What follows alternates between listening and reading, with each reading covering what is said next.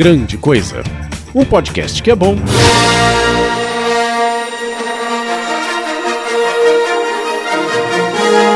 E que a força esteja com você.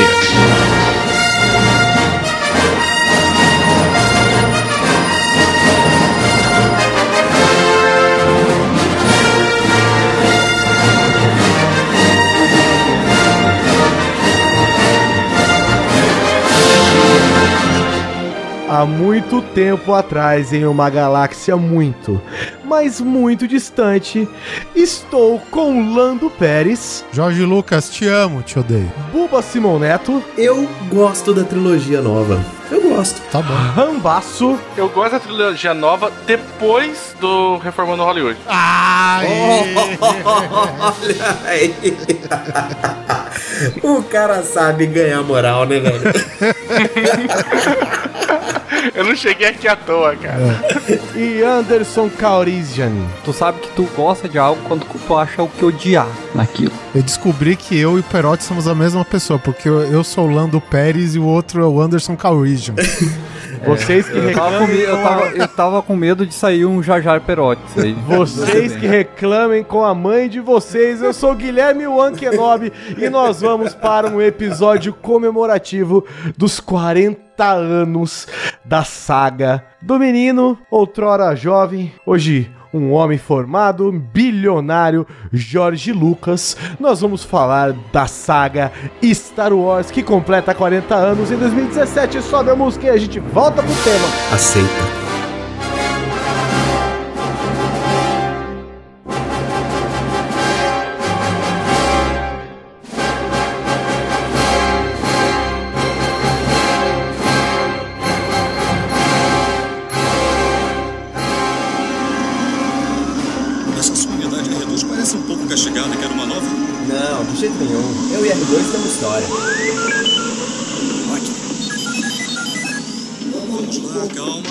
Deseje-nos sorte, C3PO.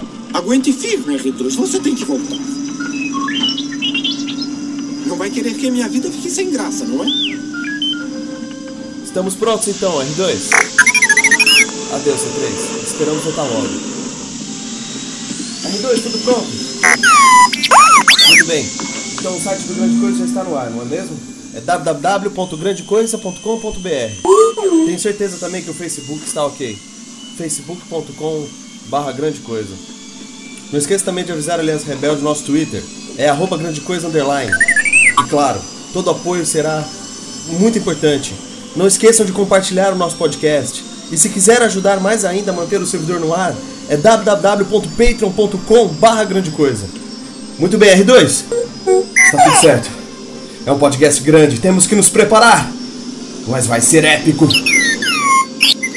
A força estará com você. Obi-Wan?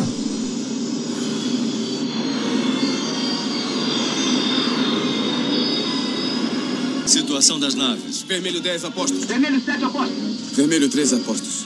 Vermelho 6 apostos. Vermelho 9 apostos. Vermelho 2 apostos. Vermelho 11 apostos. Vermelho 5, apostos. Fixar lâminas em posição de ataque. Vamos passar pelo campo magnético Eles. Segurem. Ligue os defletores, frente dupla. Olha só o tamanho daquilo. Nada de conversa, vermelho 2. Acelerem para a velocidade de ataque.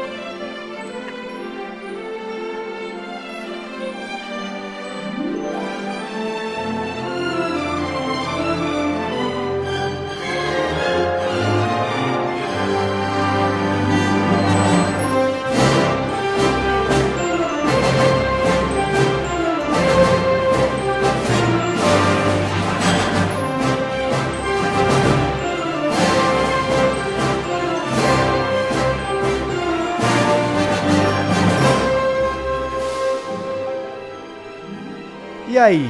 E O que aí? o desgraçado daquele Jorge Lucas tem pra comemorar nesses 40 anos de Star Wars? Esse é um dos Milhões. podcasts mais difíceis que a gente tem de gravar, porque é tanta coisa pra falar, e nós vamos ter que resumir em uma hora e meia. Quero só Eu diria ver como é que, que vai ser. basicamente, ele tem 4 bilhões de motivos pra agradecer, né? Esse período todo. É, a Disney, principalmente, né?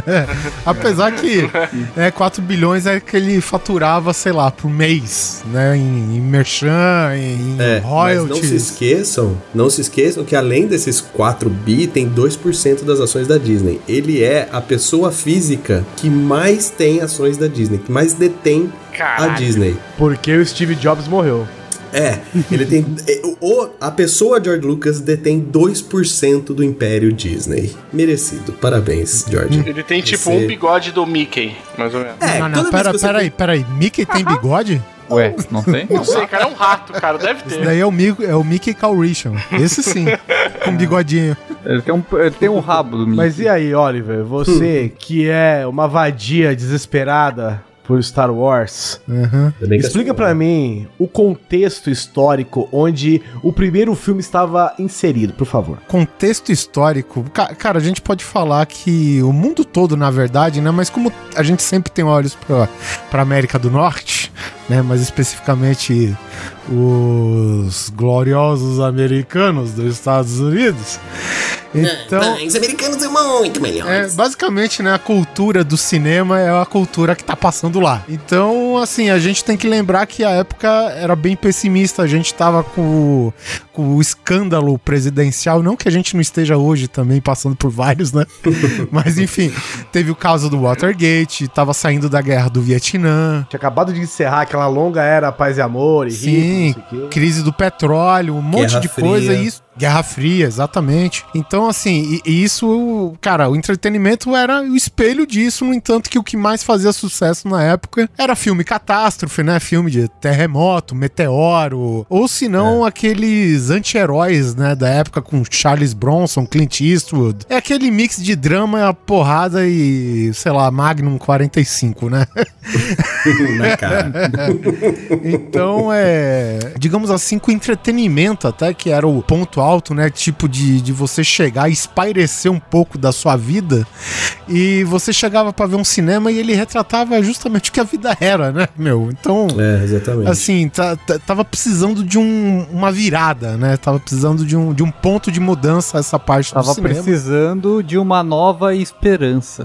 Olha! Nossa senhora, velho. E você não queria chamar ele, hein, Oliver? Pois é.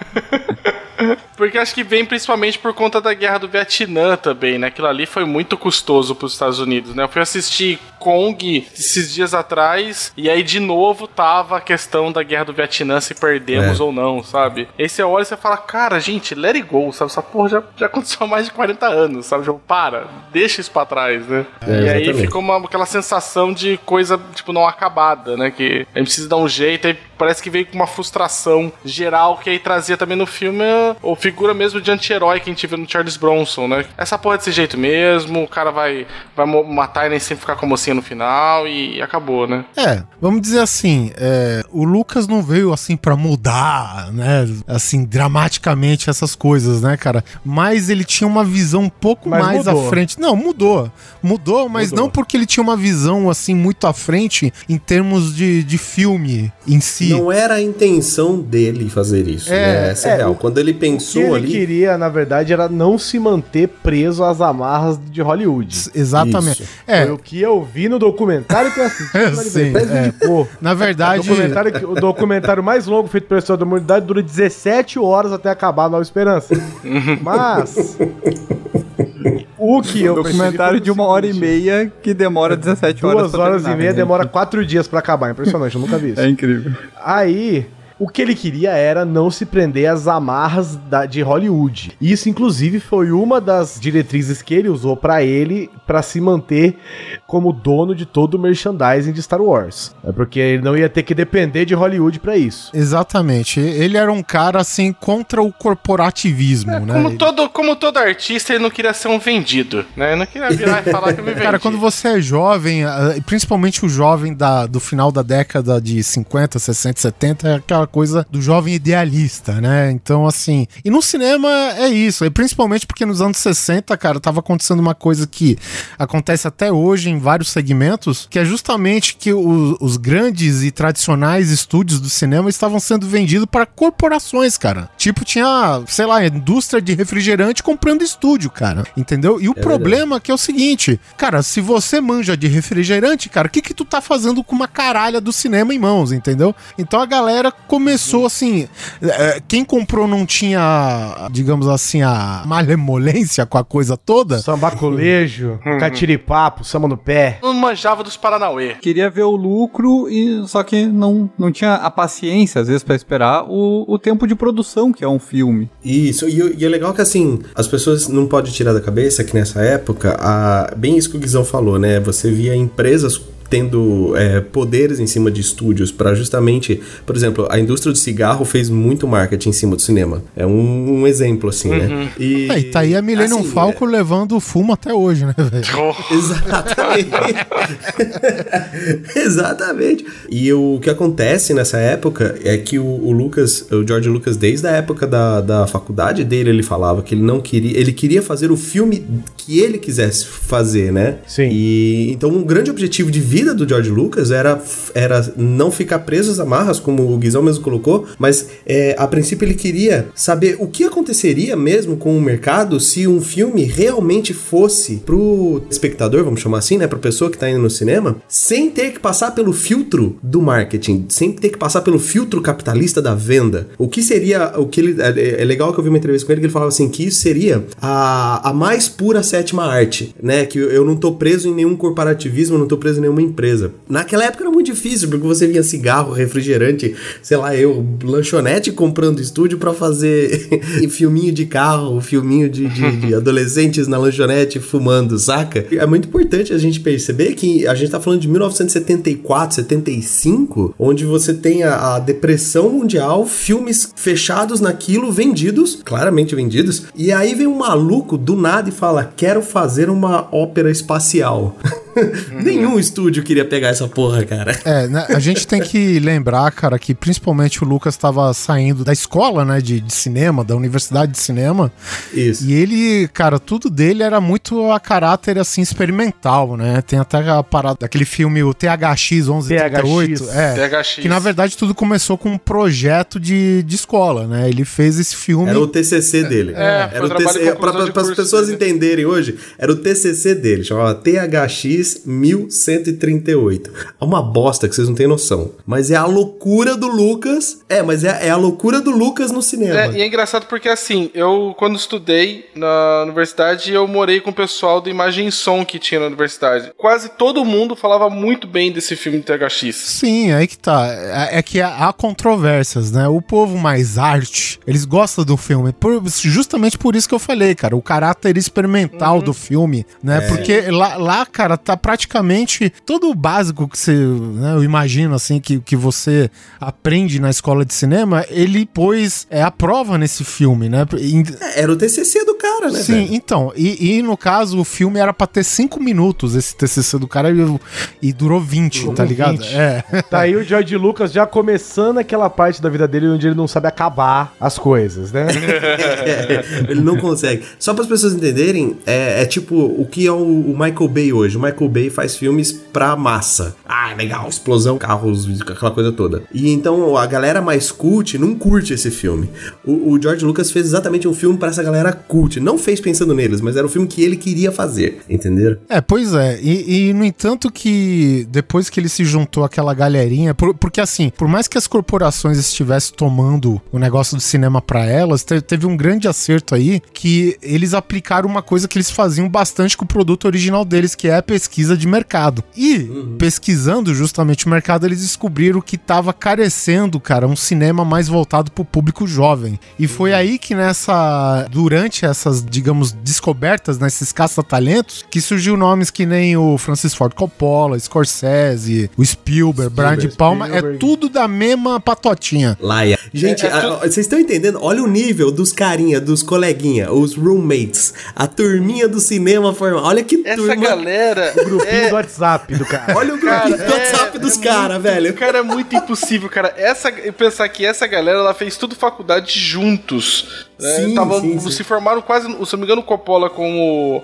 Ai, foi acho que Coppola com o Spielberg, o Coppola com o próprio coisa, que se formou, tipo, no mesmo ano. Foi. E aí, por uma questão de, porra, vamos, vamos abrir margem pro mesmo, pro pessoal mais novo, eles ganharam uma, uma chance, e aí, tipo, se fez uma nova geração, que é a geração que hoje, pra gente, são os oitavo dan, né? São os caras fodelão do cinema, né? É muita loucura imaginar que essa galera toda tava se formando mais ou menos ali com diferença de um ou dois anos entre eles. É muito absurdo. É, pensa que essa galera tava sentada no bar discutindo a loucura que era o Star Wars de um com, com o filme do outro, com. Saca? É, Era muito. É, é surreal você pensar isso hoje, né, cara? É, é- que turma, que turma. Obrigado. É, no entanto que depois que eles saíram da, da universidade lá de South Carolina lá, que foi começo dos anos 70, final dos 60, eles criaram a companhia American Zoetrope, foi fundada lá em São Francisco, cara, e justamente essa mesma galerinha que fez a escola junto, eles fizeram essa produtora juntos, né? E um dos primeiros e grandes projetos que eles abraçaram foi justamente uma versão para os cinemas, longa-metragem do projeto estudantil do Jorge Lucas, né? Que é o filme oficial THX 1138, né? O filme, pra você ter ideia, o- os caras fizeram um screening, né? Que é aquela... Os caras juntam os CEOs, os executivos, né? E todo mundo que tá envolvido na, no, no ramo de cinema, né? Na, É, é pra apresentar, é pra, pra vender. apresentar, né? E aí os caras falaram, não, cara, eu quero o meu dinheiro de volta. Puta que pariu, velho. Aí os caras tiraram, acho que 300 mil dólares, cara, que tava destinado não só a pagar o THX, como outros projetos da Zootrope também, velho. Entendeu? Então, tipo... Falar que foram 300 mil dólares há 40 anos atrás. Isso, exato. É. Isso seria o quê? Não sei, cara. Hoje, hoje seria muito, muito E dinheiro. grana. aí que começou a experiência ruim do Jorge Lucas com a grande corporação chamada a indústria do cinema, né? Sa- Sabe que quando eu tava lendo essa, essa história só, que eu fico só imaginando, né? Igual também eu vi recentemente a, a história da J.K. Rowling, né? De como foi a ascensão dela ao sucesso. E eu sempre fico pensando, cara, eu não sei, eu sempre fico um pouco em dúvida, porque, sabe, todas as vezes essas biografias de sucesso vêm de um sofrimento, né? De dormir no chão do tatame, ali na academia. eu fico muitas vezes com o pé atrás com isso, cara, porque nunca é uma história assim, ah, eu tentei e aí deu certo e foi tudo bem e o pessoal me emprestou. Não. É sempre, sabe, tipo, é sofrido, é suado, o cara deu uma sangue, né? Foi pro hospital, passou mal, né? É um merecimento, né, Mas cara? eu acho que é porque é o seguinte, tem um pouco do romance, né, quando você vai contar É. essa história, mas é porque são sempre focados em obras que são muito diferentes daquilo que as pessoas estão acostumadas. Uhum. Não vou dizer que é uma quebra de paradigma, porque não é, mas eles são completamente diferentes daquilo que se veio trabalhando no mercado. Então, por isso que os caras têm uma- um negócio assim, o cara acredita na ideia dele, a ideia dele é completamente diferente de tudo aquilo que, que todo mundo tá acostumado a ver, que o mercado tá acostumado a comprar, que os consumidores estão acostumados a consumir, ele acaba passando maus bocados mesmo, né? Porque por, por- que, que uma grande empresa que vai investir milhões vai arriscar naquilo que pode ser que não dê em nada? Só pela visão do diretor? Aí é foda também, né? É, principalmente diretores de início de carreira ou até escritores de início de carreira. Eles estão num momento que eles estão muito frágeis ali, eles vão aceitar qualquer contrato que aparecer na frente pra fazer um serviço, né? A J.K. Rowling tava lá, tendo que ir em café pra, pra ter internet, assim, essas coisas.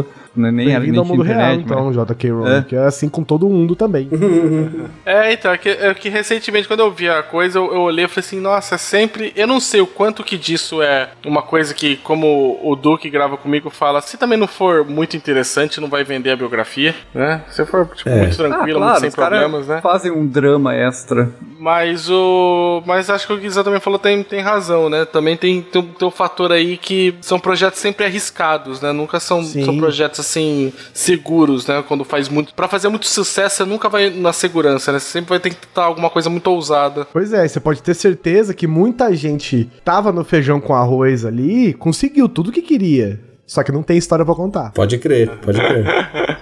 Então, e, e, no entanto, cara, que justamente pra, por causa disso tudo que a gente falou, né, cara, de, de ser um, um produto mais difícil de, de você empurrar a goela abaixo, seja de produtores executivos, né, cara, que o, o, o Coppola chegou pro Lucas e falou, cara, faz algo mais simples, eu, cara, eu te desafio que você não consegue fazer uma comédia boba, sabe, uma comédia leve, digamos assim, né, cara? É, um, um massa velho da vida. Então, e o Lucas, ele abraçou tudo aquilo que ele passou durante a adolescência dele, que era aquela coisa dele ser apaixonado por carro e aquela juventude transviada, né, entre, entre aspas, porque o Lucas também não era aquele cara que ia muito bem na escola, não, né, ele... É nóis, Lucas. Foi, ele foi se consertar mais ou menos quando ele foi pra universidade lá de, de South Carolina para fazer o curso de cinema, né, porque era algo do interesse uhum. dele, né, e nesse tempo, cara, ele filmou lá o American Graffiti, né, cara, que é uma comédia, cara, bem levinha, bem bobinha, acho que pra para hoje tá extremamente datada, né? O conceito do cara se vangloriar com o carrão, ter a menininha do lado. É, cara, é um modelo muito anos 60, né, cara? Então, é. e, e diga-se de passagem, né? Nesse filme já tava quem? Harrison Ford. O que chama aquele outro o diretor dos filmes do Dan Brown, cara? Ron Howard. O Ron Howard, isso. Ah, que legal.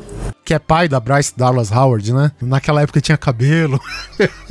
Era novinho, né? É, as maçãs do rosto cheia, né? É. Velhice é uma merda, velho. O.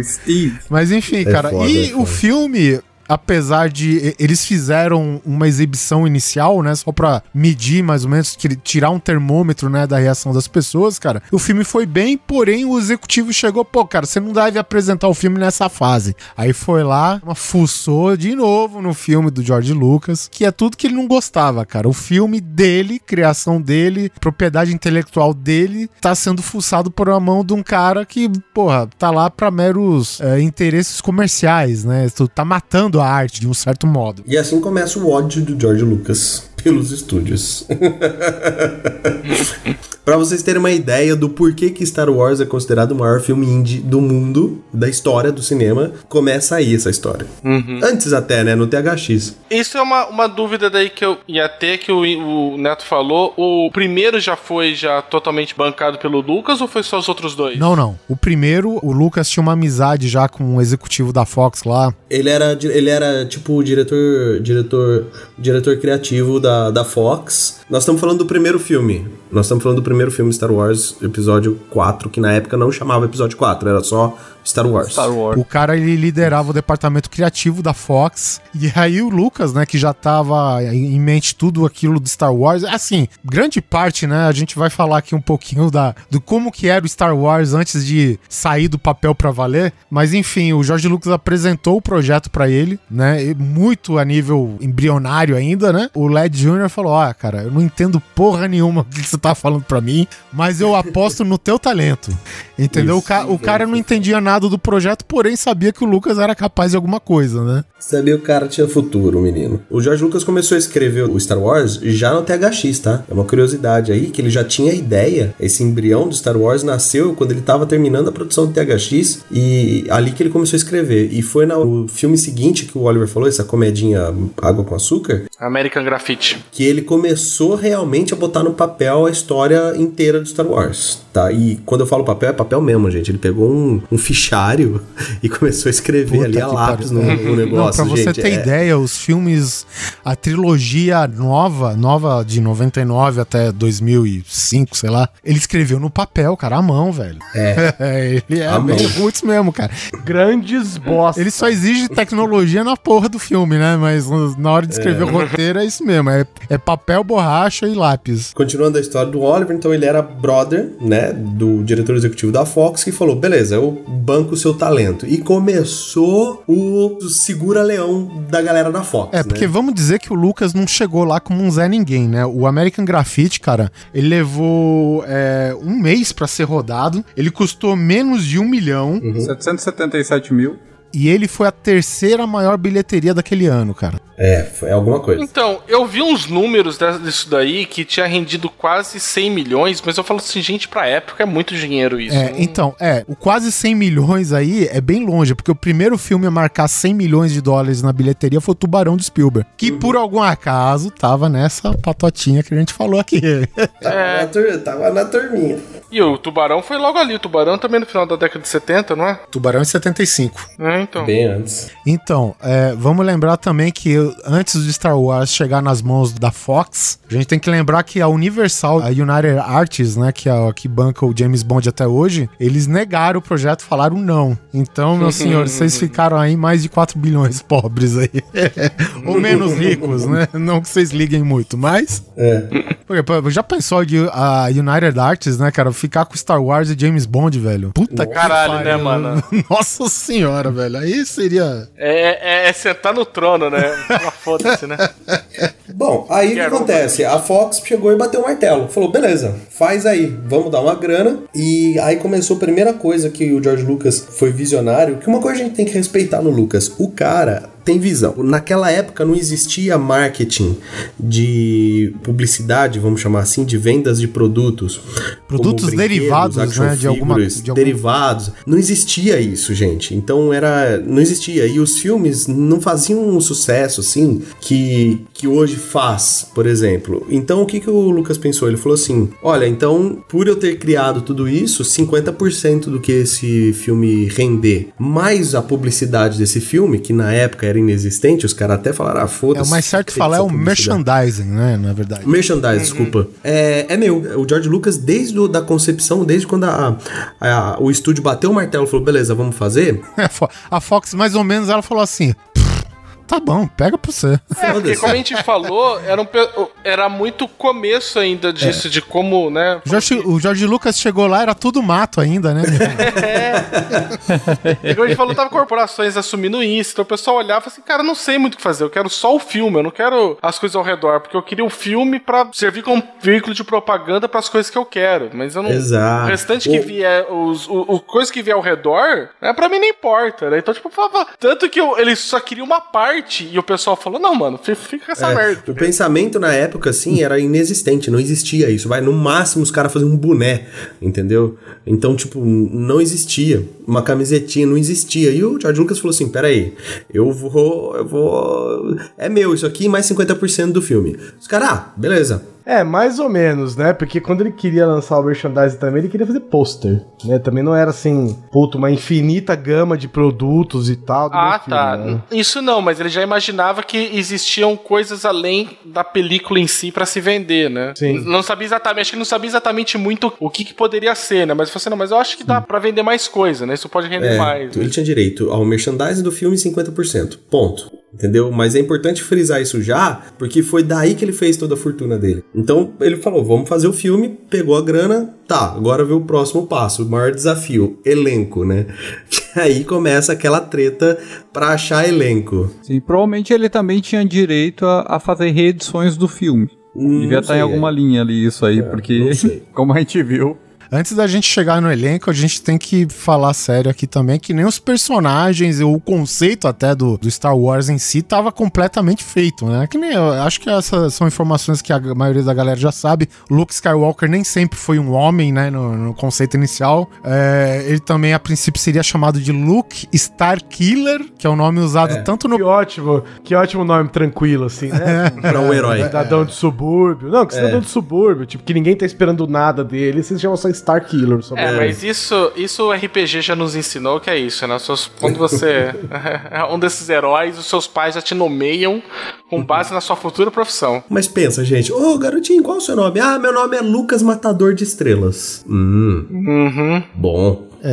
E vamos falar sério que daí se originou o personagem do game, né, cara? Porra, como não lembrar? Foi. É, mas esse cara merece. Mas eu, fiquei, eu sempre fico pensando, cara, como seria maluco o, naquela época terem colocado um, um blockbuster desse com uma personagem feminina como protagonista. Por mais que a Princesa Leia tenha uma grande parte assim da trama, né, você colocar eu colocasse uma mulher naquela época como protagonista, eu falei, cara, aí sim ia falar isso, isso é ousado. digamos assim, tem, que nem você falou, né? Ter tem, mas não é o foco. O fo- O foco assim não, porque o foco é nos três heróis, né? Pô, Star Wars, o primeiro filme, o foco tá nos três. Mas eu acredito que o Luke tem mais destaque, é. O Realmente Luke é tem isso. mais destaque, né? Grande parte do arco da história, toda que a gente tá falando aqui de Jedi, é ele é o único Jedi do, né? Então não tem como falar que o, o foco tá nele, né? Apesar da É, o história. Luke é o protagonista da história, ponto. É. Isso é. Ele é. A, a jornada do herói acontece com o Luke, mas a, a Leia e o Han Que eram a princípio personagens é,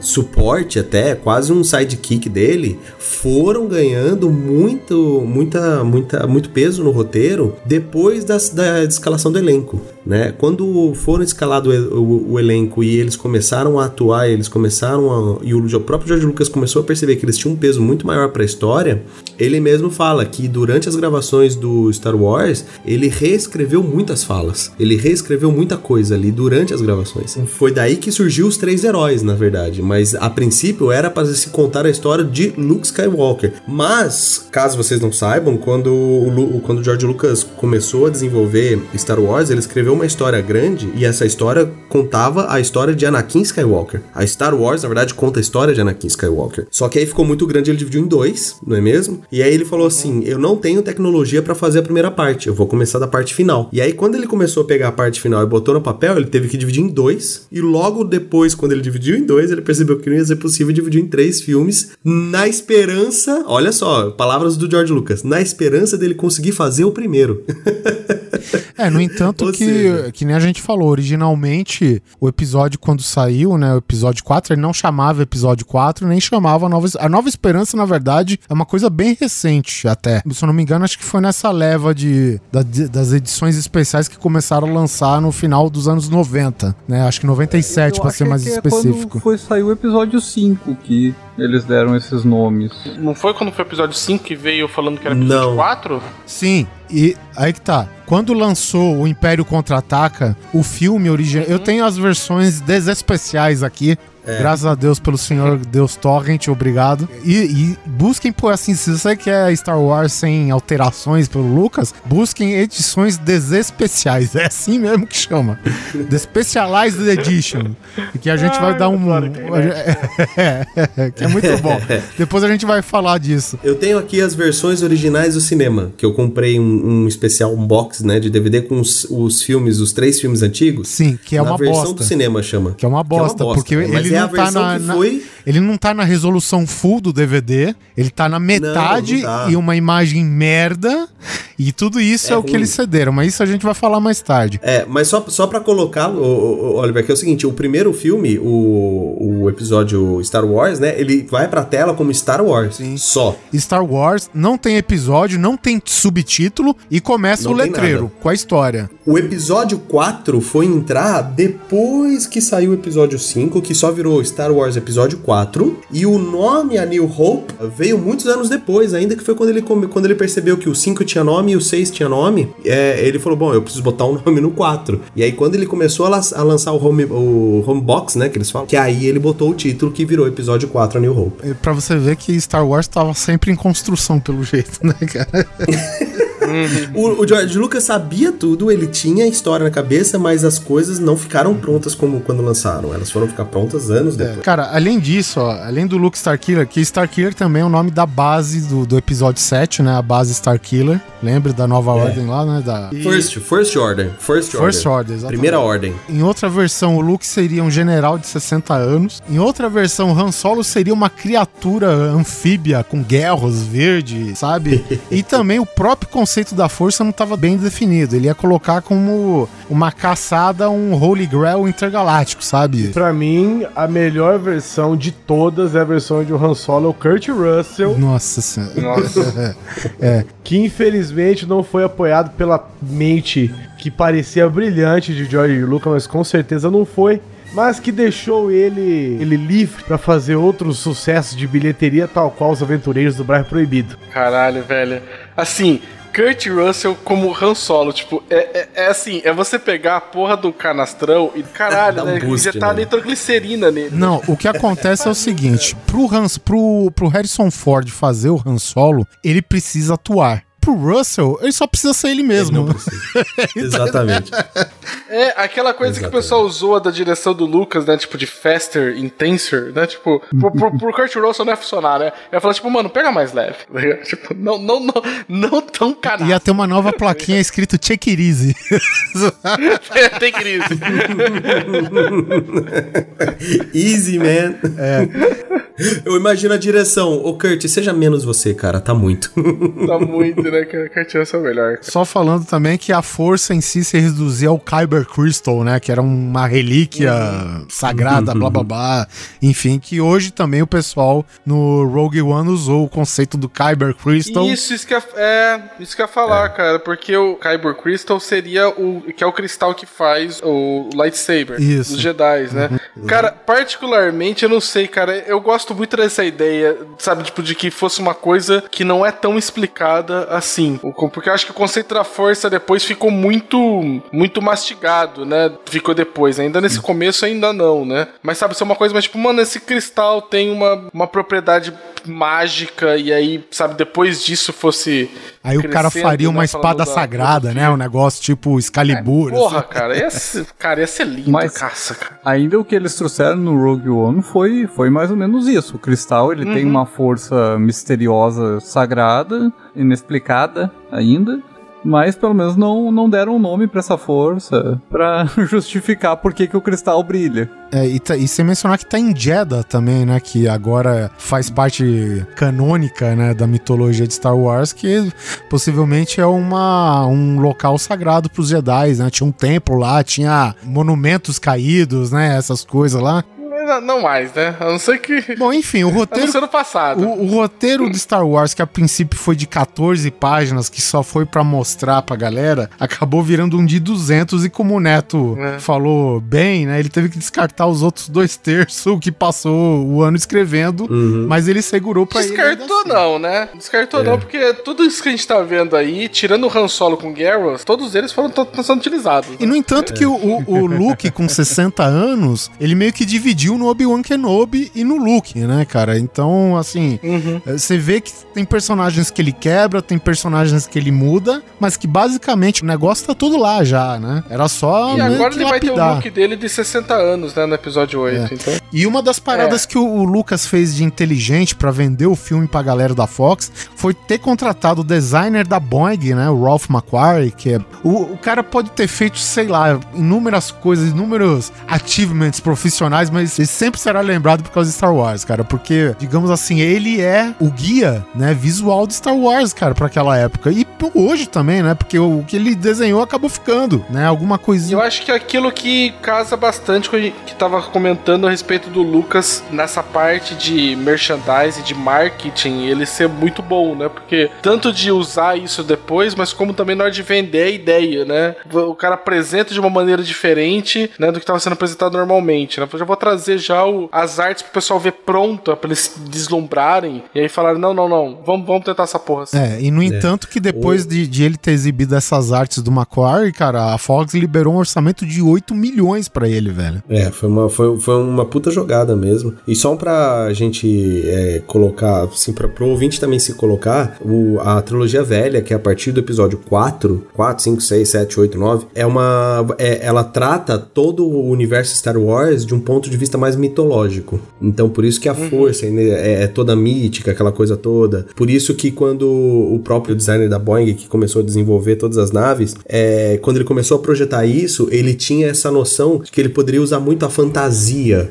o imaginativo, é, e não tanto a coisa mais científica, a coisa mais exata, que já é a trilogia é, nova, né? O 1, 2 e 3 já vem mais pra esse lado mais científica da coisa, que aí eles tentaram explicar a força, o George Lucas fez essa cagada no midi-chlorians, etc. Mas é, a Disney, graças a Deus, resolveu seguir esse raciocínio no Rogue One e no, no episódio 7, mantendo esse misticismo, o próprio planeta Jeddah mesmo, que, para quem não sabe, o planeta Jeddah foi o lugar onde os primeiros habitantes do, do- da galáxia, no- na mitologia Star Wars, começaram a estudar a força como uso mesmo, sabe? Tipo, começar a desenvolver o trabalho e manuseio e, e aproveitamento da força. E sim, os primeiros grandes templos Jedi, por isso que Jedi é Jedi, porque veio do planeta Jeddah. Mas enfim, tem essa colocação mitológica aí para as pessoas meio que se localizarem na era, né, de Star Wars. Nós temos basicamente três eras de Star Wars, que é a, a do episódio 1, que é a, a queda da República, o, o episódio 4, 5, 6 e, e por diante, que é o Império, né? A queda do era Império. do Império e a velha queda, a queda do Império, exato. E a velha República, que é um O empate. totalmente é, não, é quatro É a neguinha. é 4 mil anos. É a neguinha. É 4 mil anos antes de tudo, é uma outra galáxia, é tudo diferente, é uma outra era, tipo, sabe? Esquece tudo Há muito tempo atrás, um lugar muito distante. Exato, exato. O lugar é o mesmo, mas há muito tempo atrás, exatamente. Então são basicamente essas eras. E tem a era pós também, mas que não ficou canônica. A Velha República virou canônica pela Disney, mas a, a, a antiga virou Legends. Então não sei como eles vão nomear daqui pra frente. É, Nessa fase, foi justamente nessa fase que o Neto falou, né? Que justamente, cara, quando ele mostrou as artes do Macquarie, a, a situação dele, cara, ele virou o jogo, cara, naquele momento, né? E foi até que o agente do Lucas re- resolveu pedir mais grana para o Lucas, né? E foi aí que o Lucas investiu na jogada dele de ir mais pro lado do marketing, não tanto é, no lucro do filme em si. E também tem outra coisa que eu só vou mencionar porque todo mundo tá de saco cheio de ouvir que nessa época o Lucas estava obcecado pelo herói de mil faces, né? Que é basicamente um livro que conta a estrutura do herói, né? Escrito pelo Joseph Campbell. Ninguém leu essa porra, mas todo mundo comenta. Enfim, Star Wars Mas é todo é baseado nisso porque é exatamente a jornada do herói. Se você não sabe, se você tá dormindo debaixo de uma pedra até hoje, o cara pega todos esses mitos, né, heróis, ícones religiosos ou não, seja da ficção, seja da religião, seja da realidade, e conta É que. de e- Arthur Jesus Cristo. é, e ele associa como todos eles tendo a mesma estrutura de história, né? Cada um passa por fases muito similares à outra, do começo ao fim. Então, Joseph Campbell termina aqui na nossa pauta, né? Pra não, não ficar cansativo. Depois que ele construiu os personagens, obviamente, ele teve que ir atrás do elenco. E, de novo, batendo contra né, os grandes corporações, o Lucas queria um elenco totalmente desconhecido. Que nem a gente tava falando, né? Kurt Russell fazendo teste pra Han Solo. E do lado, cara, William Cat. William Cat, cara, coloque no YouTube aí super-herói americano. o Neto lembra dessa porra.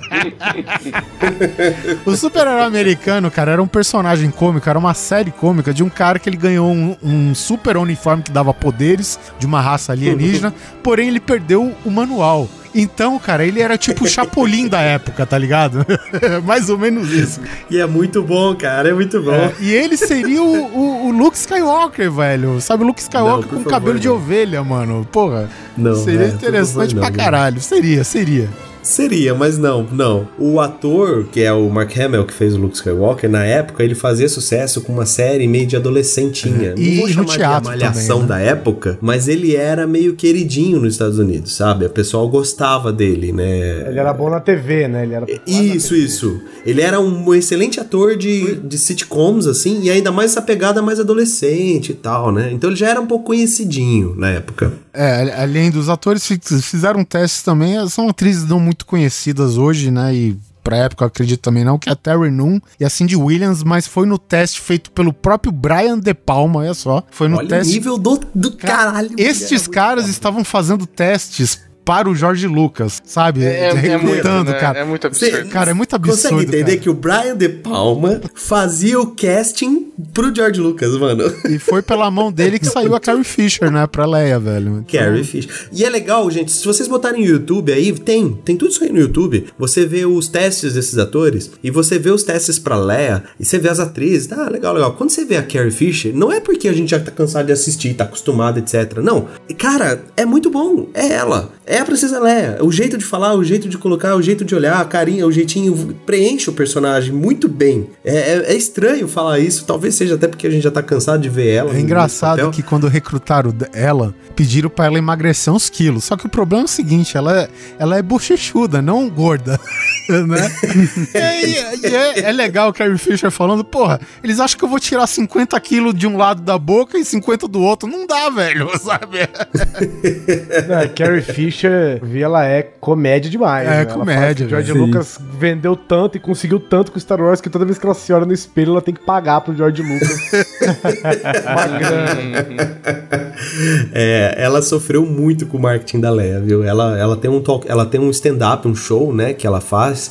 Que fazia, né? Tem no YouTube também, é fazia, desculpa. Onde ela conta um pouco da história de vida dela e quando ela chega na parte de Star Wars, é uma hora falando disso e lá ela deixa muito claro o quanto que ela ralou com isso, porque vai desde a concepção de você ver o seu pescoço sendo torcido numa garrafa de shampoo da princesa Leia, até tudo que ela não podia tirar uma foto, cara. Ela não podia aparecer em lugar nenhum, porque o Lucas detinha a imagem dela como princesa Leia. Ela conta muito essa história. Vocês conseguem achar isso, esse, esse stand-up dela facinho aí no YouTube legendado. Assistam que vale muito a pena. A Carrie Fisher é muito engraçada, velho.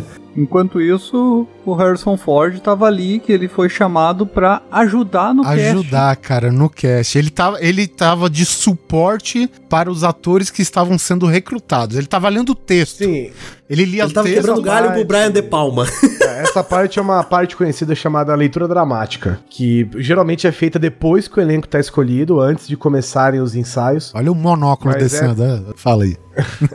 Nossa, mano, eu vi. Eu vi descendo assim, tipo, num feixe de luz, assim, sabe? Mas é porque você precisa fazer isso é, antes, depois, né? Quando tá tudo desenvolvido, você faz uma leitura de apreciação que é chamada leitura dramática. As pessoas estão sentadas e leem o roteiro com expressões, com o sentimento que aquela, aquela linha do roteiro representa. Ou É assim que eles fazem pra casting também, né? E, o- e o Harrison Ford, entre aspas, de início, não iria participar do filme, mas ele estava disposto a ajudar na parte do elenco e ele foi ficando com os personagens que interagiam com as pessoas que estavam fazendo a- a- o teste de, de elenco. É, porque, segundo o Lucas, ele queria rostos novos, né? E o, Sim. e o Ford já faz parte do American Graffiti, né? Que é um filme feito por ele. Então, Sim, e aí provavelmente ele de tanto fazer o Han Solo pros outros, ele já foi sacando o personagem antes mesmo do filme começar. acho que ele tava fazendo inconscientemente, porque a leitura de texto dele era foda, velho. Era quase uma atuação, né, cara? Isso, mas é, é o que tem que ser feito. E aí alguém olhou e falou assim, cara, vai, vai você mesmo, vai. Tá, tá bom aí, tá legal, você já sabe até de cor a porra do roteiro.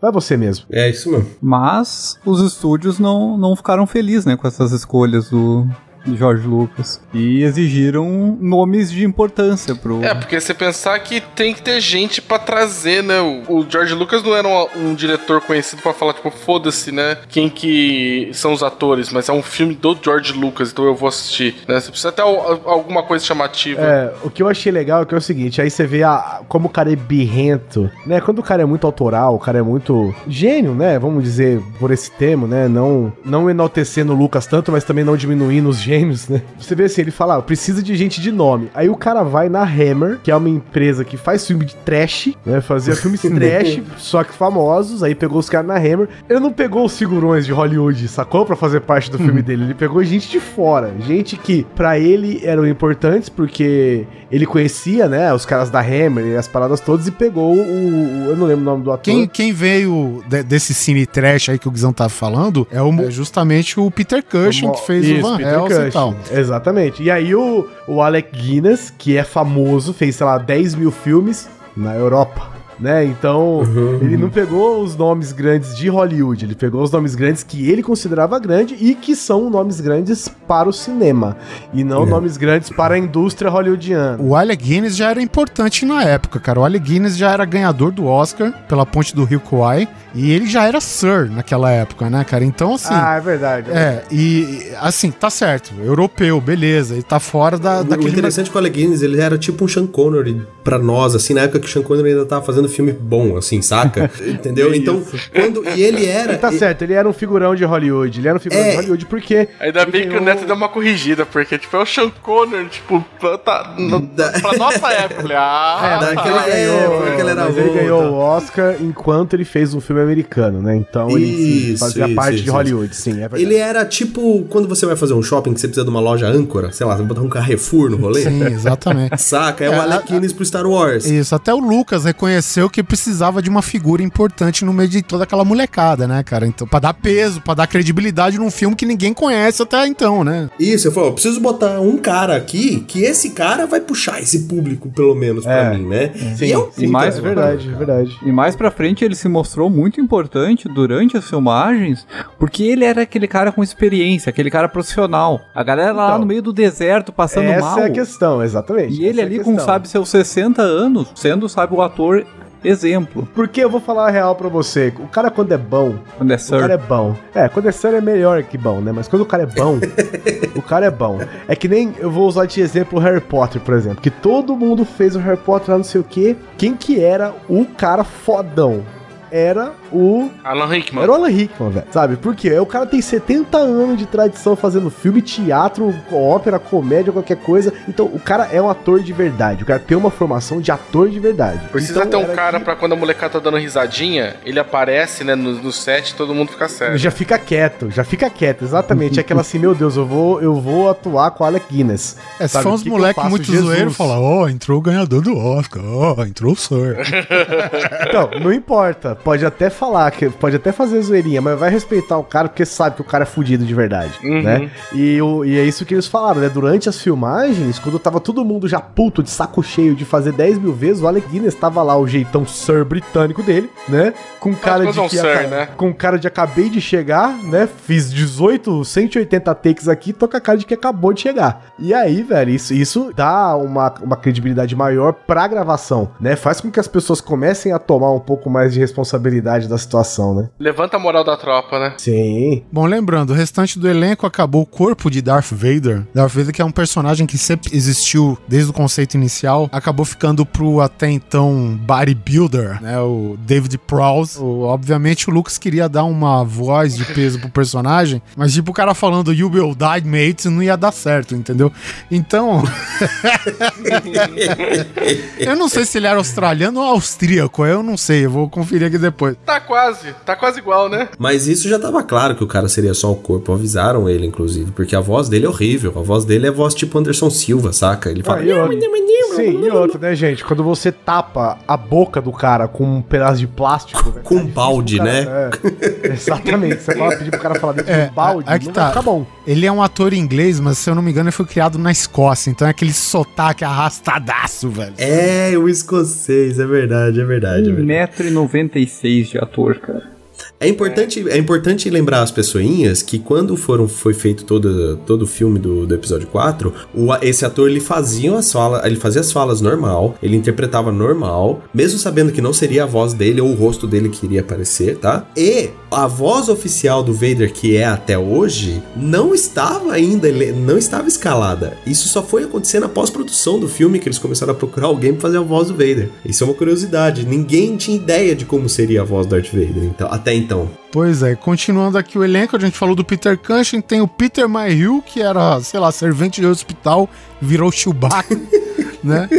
O, É verdade. O Kenny Baker, né, que é o anãozinho, acabou virando o coração do R2-D2. É, é isso que eu ia falar, tem uma galera que foi escolhida, né? Fala assim, olha, eu preciso de um anão, eu preciso de um cara que sabe fazer mímica, eu preciso de um hoodie motherfucker, né? Eu preciso de um magrelo alto pra cacete. De 2,21m pra ser o Chewbacca. Então tem uma galera que foi escalada meio que pelas medidas, assim, né? Acho engraçado isso. Eu fico imaginando sempre aquele início do 11 Homens um Segredo, sabe? Que o, o George Clooney vira pro Brad Pitt e fala assim, o que você tá pensando? Hum, pra início eu preciso, penso em um acrobata, dois engraçadinhos, um técnico, sabe?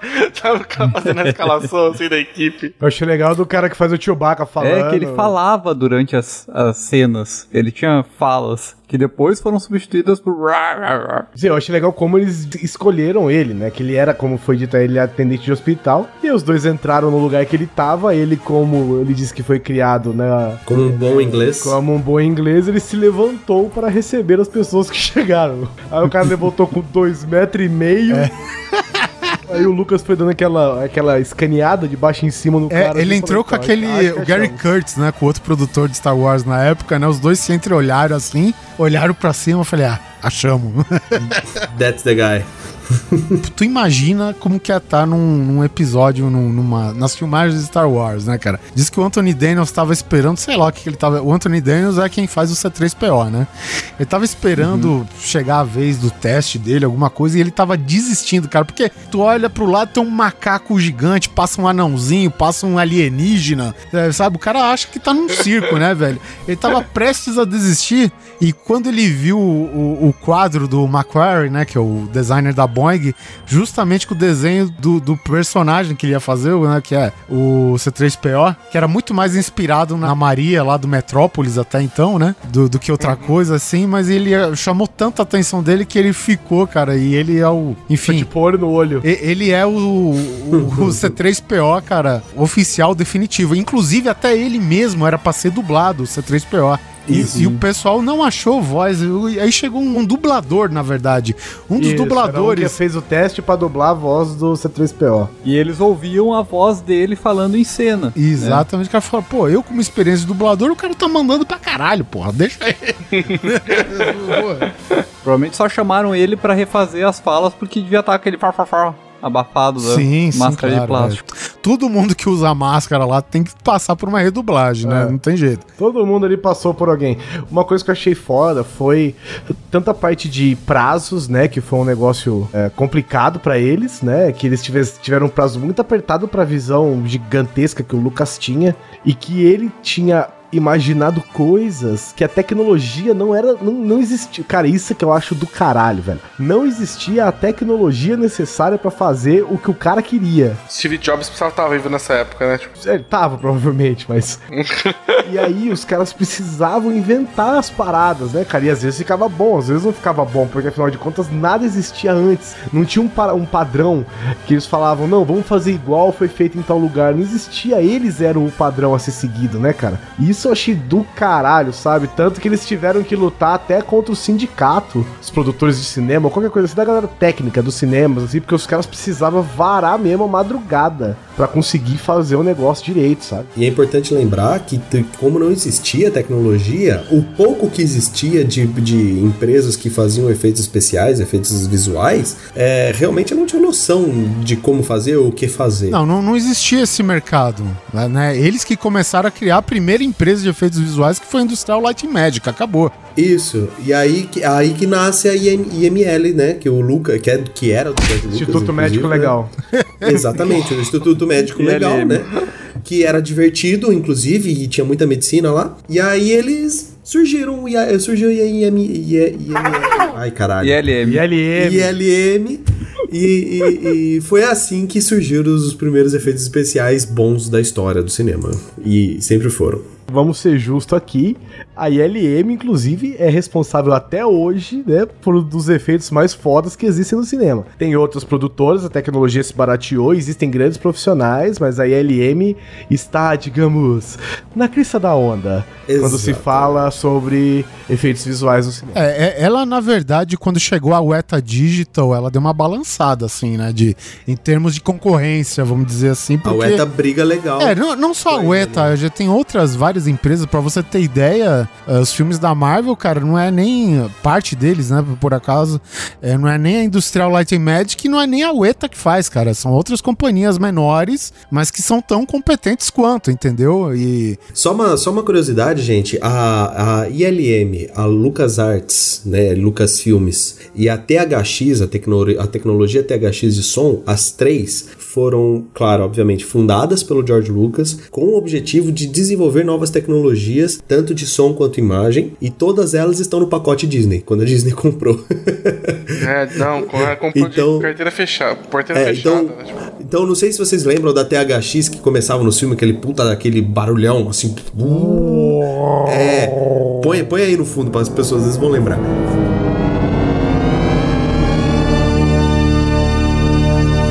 Esse som é uma, uma, uma, vamos dizer assim, uma tecnologia, uma empresa de tecnologia de, de som, né, de sound designer, que o George Lucas fez pros filmes dele. E aí ele, claro, né, como uma empresa, ele começou a prestar serviço para outros filmes, assim como a ILM, que é uma das mais fortes até o hoje. George Lucas precisou Agora- criar um mercado de trabalho pra atender o filme dele, cara. Foi. Ele criou, ele criou mercado, ele criou, ele criou tendência, ele criou tecnologias. Tá, tudo bem que ele não é um bom diretor, mas ele é muito bom em todo o resto, velho. É, o que a gente tava falando da questão do cara ousado, né? Do cara visionário, né? Assim, porra, eu tô querendo fazer algo que, que não existe ainda, então eu não tenho ferramenta pra isso. Então eu tenho que criar. É interessante, só, só um detalhe falando que tem uma das técnicas que é usada até hoje, por exemplo. Na época, obviamente, era tudo modelo, né? As naves eram modelos. E a- as filmagens das naves, apesar de ser feita no chroma key, quando você fazia o movimento da nave, não era movimentando a nave, sim as câmeras. Câmeras, né? Uhum. E nessa foi criado o processo chamado Motion Control, cara, que foi criado pela Industrial Light and Magic também, e que, diga-se passagem, os processadores que eles montaram um no outro, cara, tudo montado nas coxas pra câmera repetir o mesmo movimento, seja pro background e pro elemento central, que era a nave, tudo isso foi montado lá, criado lá nas coxas e funcionando, velho, sabe? Isso que é... Ele é, é, digamos, imagina um braço mecânico que segura a câmera e que daí quando tu mexe a câmera ele grava esse movimento. Então a próxima vez ele vai fazer esse movimento sozinho. Então tu pode fazer gravar a mesma cena várias vezes e ir adicionando efeitos e depois Isso. em, com No caso, assim, com- só exemplificando. Primeiro ele filma a nave, tá lá o movimento gravado, aí depois tem um background, aí tá a câmera faz o mesmo movimento pra sincronizar com a nave depois que eles forem editar os dois filmes juntos e tal. E aí ele vai inserindo elementos na mesma, na mesma cena, com a câmera repetindo diversas vezes o mesmo movimento, né? Isso, hoje isso tudo é digital, tá? Hoje É, você filma a câmera, a câmera grava esse movimento todo e aí ele salva um arquivo ponto, sei lá, motion control e aí você abre no aplicativo de- do, no seu sistema de edição, né, no seu aplicativo de edição e aí você acrescenta os efeitos visuais de, de CGI exatamente no mesmo movimento que a câmera fez. Assim, ele vai triangular tudo para ser um elemento, um ambiente 3D para que você possa trabalhar os seus modelos, os seus moldes 3D do jeito mais fácil possível. O quem, quem tem, tem muito vídeo disso, né? Fácil de ver, mas um dos vídeos mais clássicos desse é exatamente Transformers, que é feito pela Industrial Light and Magic, se eu não me engano, os efeitos de Transformers, e eles mostram todo como funciona esse motion control dos, do, do- da câmera em cima do carro, filmando uma rua, fazendo acontecendo absolutamente bosta nenhuma, e aí eles inserindo depois os Transformers derrubando o carro, e tacando fogo, e tirando laser e fazendo a porra toda. Só uma curiosidade, pessoal, além de ter um movimento de câmera, algumas cenas, algum- alguns takes eram feitos com o movimento da, da maquete pendurada com fios ou, ou cabinhos, e a maquetezinha vinha e passava, mas eram bem menos, a maioria era movimento de câmera mesmo. E as explosões que a gente vê no filme, no episódio 4, eram reais mesmo, e as maquetes foram destruídas de verdade, que depois eram colocadas no filme com um pouco de câmera lenta. Mas eles estouraram muitas X-Wings lá e muitas TIE Fighters ali pra fazer o filme. Bom, aqui a gente já começa na- nas filmagens, a gente tá falando um pouco dos efeitos, mas enfim, a gente tem que lembrar que o filme começa a ser rodado em março de 76 na África, né? Que é bem legal, um clima bem ameno para aqueles, aqueles figurinos bem assim? leves, né, de Star Wars. Cara, fico imaginando um anão dentro do R2. Cara, é, é você colocar um anão, literalmente um anão dentro de uma panela de pressão, cara. É, é foda. É isso que eu ia falar, cara. Não, o cara cozinhou lá dentro, não é possível. Eu achei foda que ele falava que ele tava lá dentro, né, fazendo todo o movimento, as coisas, aí de repente assim, galera, pausa pra almoçar. Aí a galera se almoçar e largava ele dentro do R2, velho. Ele Aí- precisava de alguém pra colocar e Dez- tirar ele de lá, é, né, aí gente? 10 minutos depois alguém voltava, ei, caralho, esqueci. O cara Aí tava cozinhado ele, já. coitado, todo Coitado. mijado lá dentro do negócio, suando, nem um louco. O cara era praticamente uma carne de panela ali no rolê. O cara era abandonado dentro de uma lata de lixo no deserto, velho. Agora, Pensa. vamos falar também que o Lucas era muito sortudo, porque com um dia de filmagem, cara, o deserto do Saara choveu como nunca e destruiu todos os cenários de Tatooine. Que fato esse que se repetiu nas gravações do episódio 1. O, o Ameaça Fantasma também destruiu todo o set de filmagem de Star É, Wars. e ele falou: não, isso é um bom sinal. Aconteceu no primeiro, fez sucesso. Nesse daqui também É. vai ser, ó. Mas também acontece no episódio 5 que cai uma É. tempestade de neve absurda. Isso, que os caras têm que eles filmar iam filmar. dentro do hotel, enquanto o pouco coitadinho do Mark Hamill tava lá congelando na neve. É Todo mundo verdade, cara. quentinho, com cafezinho. Cara, isso dentro do foi hotel. foda. Os caras tomando câmera- chocolate quente dentro do hotel. A câmera ficava na porta do hotel. E o, e o Mark Hamill ficava na neve do lado de fora e tinha que filmar aquela cena depois que ele era atacado pelo Wompa. E, enfim, enquanto o Mark Hamill fritava no frio, né? Porque era tão frio que queima de verdade. Os pessoal tudo quentinho dentro do hotel tomando chocolate, rodando a câmera. Corta, repete mais uma vez, por favor, sabe? Mas esse é o episódio 5. É o episódio 5, é. Pra você ter ideia, na Tunísia, que foi outro cenário também que eles usaram, às 10 já era 40 graus, velho, de temperatura. Pelo fato de ser, né, um clima muito quente, areia, o caralho, nada eletrônico funcionava direito naquela merda, né? Então, os robôs estragavam, né? O R2D2, aquele que rodava também, eles tiveram que fazer uma plataforma de madeira pra ele rodar na areia. Caía toda hora aquela porra, cara. O C3PO tropeçava, caía, destruía tudo. Pois é. Eu, eu já trabalhei em foto no meio de dunas. Cara, é a pior, é a pior experiência que, que tu pode ter, porque tudo, cada caminhada que Cada, tu tem que cada dar. orifício que existe tá cheio de areia no final. é o- Não, pra Ah, começar, mas certeza, tipo, tu tem que ir cara. do ponto A até o ponto B, cara. Tu tá com a areia afundando até metade da canela. Tu chega na metade do tempo, tu se cansa o dobro, sabe? Tu, tu não tem disposição. Eu não, eu não consigo imaginar, Fredão, dias, meses de filmagem.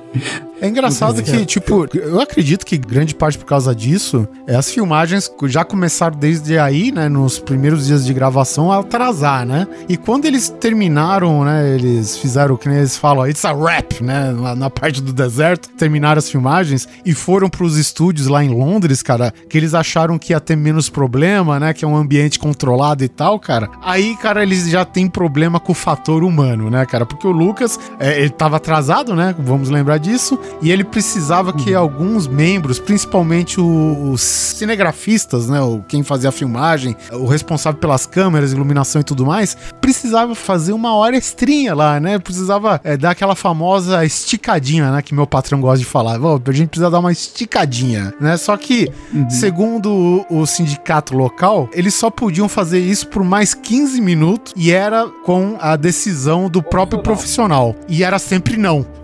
né? E, inclusive, o Lucas, né, cara? O Lucas começou a, a, a mexer na iluminação e tal, e ele se, se desentendeu com o cinegrafista, né? Que ele não tolerava o cara mexer na parte que era dele. O cara fala, porra, me fala o que você quer que eu mexo nas paradas, eu que mando nessa porra. Me diga o que você quer ver que eu vou dizer onde é que eu coloco essa lâmpada, essa luz.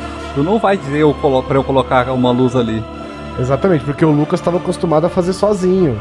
E o pessoal destaca bastante que o Lucas era uma pessoa difícil, né, de, de trabalhar, né? Pelo menos que a gente vê depois de entrevista com a galera por conta disso, né? De do cara microgerenciar tudo, né? Não, não delegava, né? Assim, não, é tudo meu, eu, eu organizo tudo, eu faço tudo. Assim, cara, um negócio desse tamanho você tem que você tem que delegar, senão o negócio não sai. Se to, todo o trabalho passar pelo funil de ter que passar por você, porra, cara, isso dá um gargalo que, que mata qualquer produção, né? É, no entanto que depois eles se dividiram em três, né, cara? O, é, três unidades de filmagem, né? Tinha um, um produtor lá menor de- dele, do, do Gary Kurtz, né? O Gary Kurtz era o principal junto com o Lucas, né? E tinha mais um que eu não vou lembrar o nome. E esse cara, ele ficou na unidade de filmagem menos importante, que era dar close no pezinho do R2D2, sabe? Dar um close no, no, no pezinho dos Stormtrooper correndo. Essas coisas bestas, sabe? Mas que levam um tempo de se fazer, né? Isso, é porque ele não ia ter a, os takes disso, né? Ia ficar faltando. Então nunca ia ter imagem de chão nem nada. Então separou uma equipe pra filmar isso enquanto eles filmavam as cenas que eram importantes pro roteiro. É, e vamos lembrar que também tinha os executivos da Fox nas costas do Lucas, né? Querendo comer o cara vivo. Pressionando, porque ele já tava atrasando com as gravações, tava gastando dinheiro. O brother dele lá da Fox já tava. Ó, meu, pelo amor de Deus, termina logo essa porra, porque eu não aguento mais segurar os caras. Há um limite, né, que nossa amizade deixa a gente deixa É, deixa cara, poder, vai, ó. né? Você vai me deixar na rua, seu filho da puta, termina essa porra. Uma curiosidade que né, nessas grandes produções tu- eles raramente liberam toda a grana de uma vez. Ah, tu vai ganhar um milhão, mas tu vai ganhando aos pouquinhos, conforme tu vai cumprindo as metas de produção. Então, e como é que conforme tu vai atrasando meta, eles não vão te liberando dinheiro. Então, provavelmente por isso dava muito problema de, de atraso. O Alan Led Jr., né, que é esse cara que era o brother do, do que o Lucas tinha desde o começo, era o cara que também segurava as pontas, né? Pra ir nem tudo na, na- no toba do Lucas diretamente, né, cara? Então, assim, te- teve até uma reunião de, de executivos e, enfim, dos CEOs da Fox, cara, já querendo, tipo, terminar as filmagens. Eles estavam eles estavam querendo gastar mais dinheiro pra concluir logo do que investir menos pra apresentar o filme inteiro. E até que os caras começaram a pressionar tanto esse o LED Júnior, cara, que o cara levantou e falou: "Cara, esse daqui é o maior filme já feito na história", foi embora, né? Acho que ele não tinha nem ideia do que ele tava falando, mas com certeza. Cara, isso se chama a parte pagar a do- saída do blefe, tá ligado? É. Você blefou até agora. Você, mano, você foda-se. Você dá all in só pra pagar. Hashtag peidei isso aí. A parte do gastar mais é que ah, eles queriam que o pessoal fizesse hora extra pagando hora extra, só que isso tem um custo de o dobro de produção. Em vez de dar um prazo extra de produção que tu ia gastar já o esperado, eles eu queriam que fizesse tudo em hora extra pra acabar logo da maneira que tava. Iam gastar muito mais do que gastando normal. E foi quando o outro saiu da sala dizendo que esse é o melhor filme já feito. Tem que É que, acreditar. é que assim, quanto antes estivesse pronto, eles iam começar a ter o retorno, né?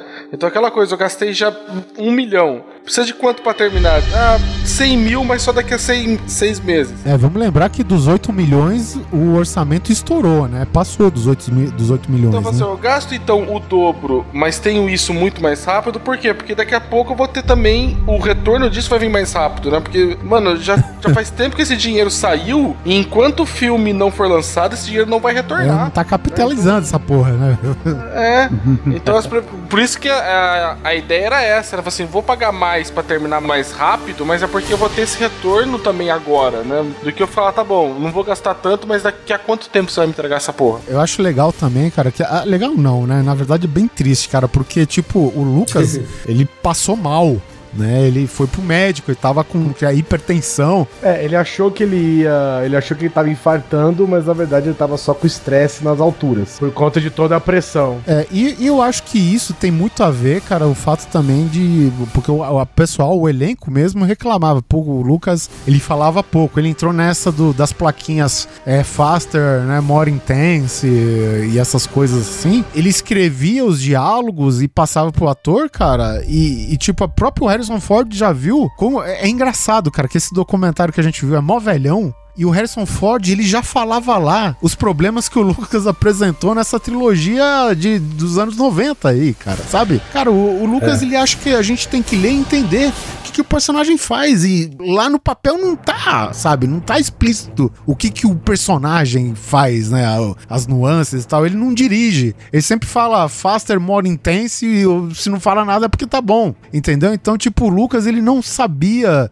Eu entendo que na época por todo o estresse que aconteceu e tal, mas tipo, ele não sabia desenvolver o personagem junto com o elenco, né, cara? Porque tem esse trabalho durante as filmagens, o personagem não tá escrito, né, de bate pronto desde o começo do roteiro, né? Você vai lapidando ele conforme o seu elenco, né, e conforme o filme vai progredindo, né? É, a Carrie Fisher reclamava muito que tinha algumas frases que o George Lucas escrevia que não dá pra você simplesmente falar. Né? Sim. São palavras que não se falam. Tipo, ninguém fala esse tipo de, de junção de palavras, né? Então era muito difícil. Eles tentavam adaptar e o Lucas meio que não curtia isso até o momento em que eles deixaram claro que exige o trabalho do ator também fazer parte disso, adaptar o roteiro porque ele precisa. Tanto que foi uma das coisas que o, o diretor do episódio 5 sugeriu pro Harrison Ford e até hoje é a cena, né, a- uma das cenas mais icônicas da história de Star Wars, né? Liberou o cara pra fazer o trabalho de ator dele. Só pra situar a galera, essa cena que o Guizão falou é a cena onde ele vai ser congelado em carbonita e a,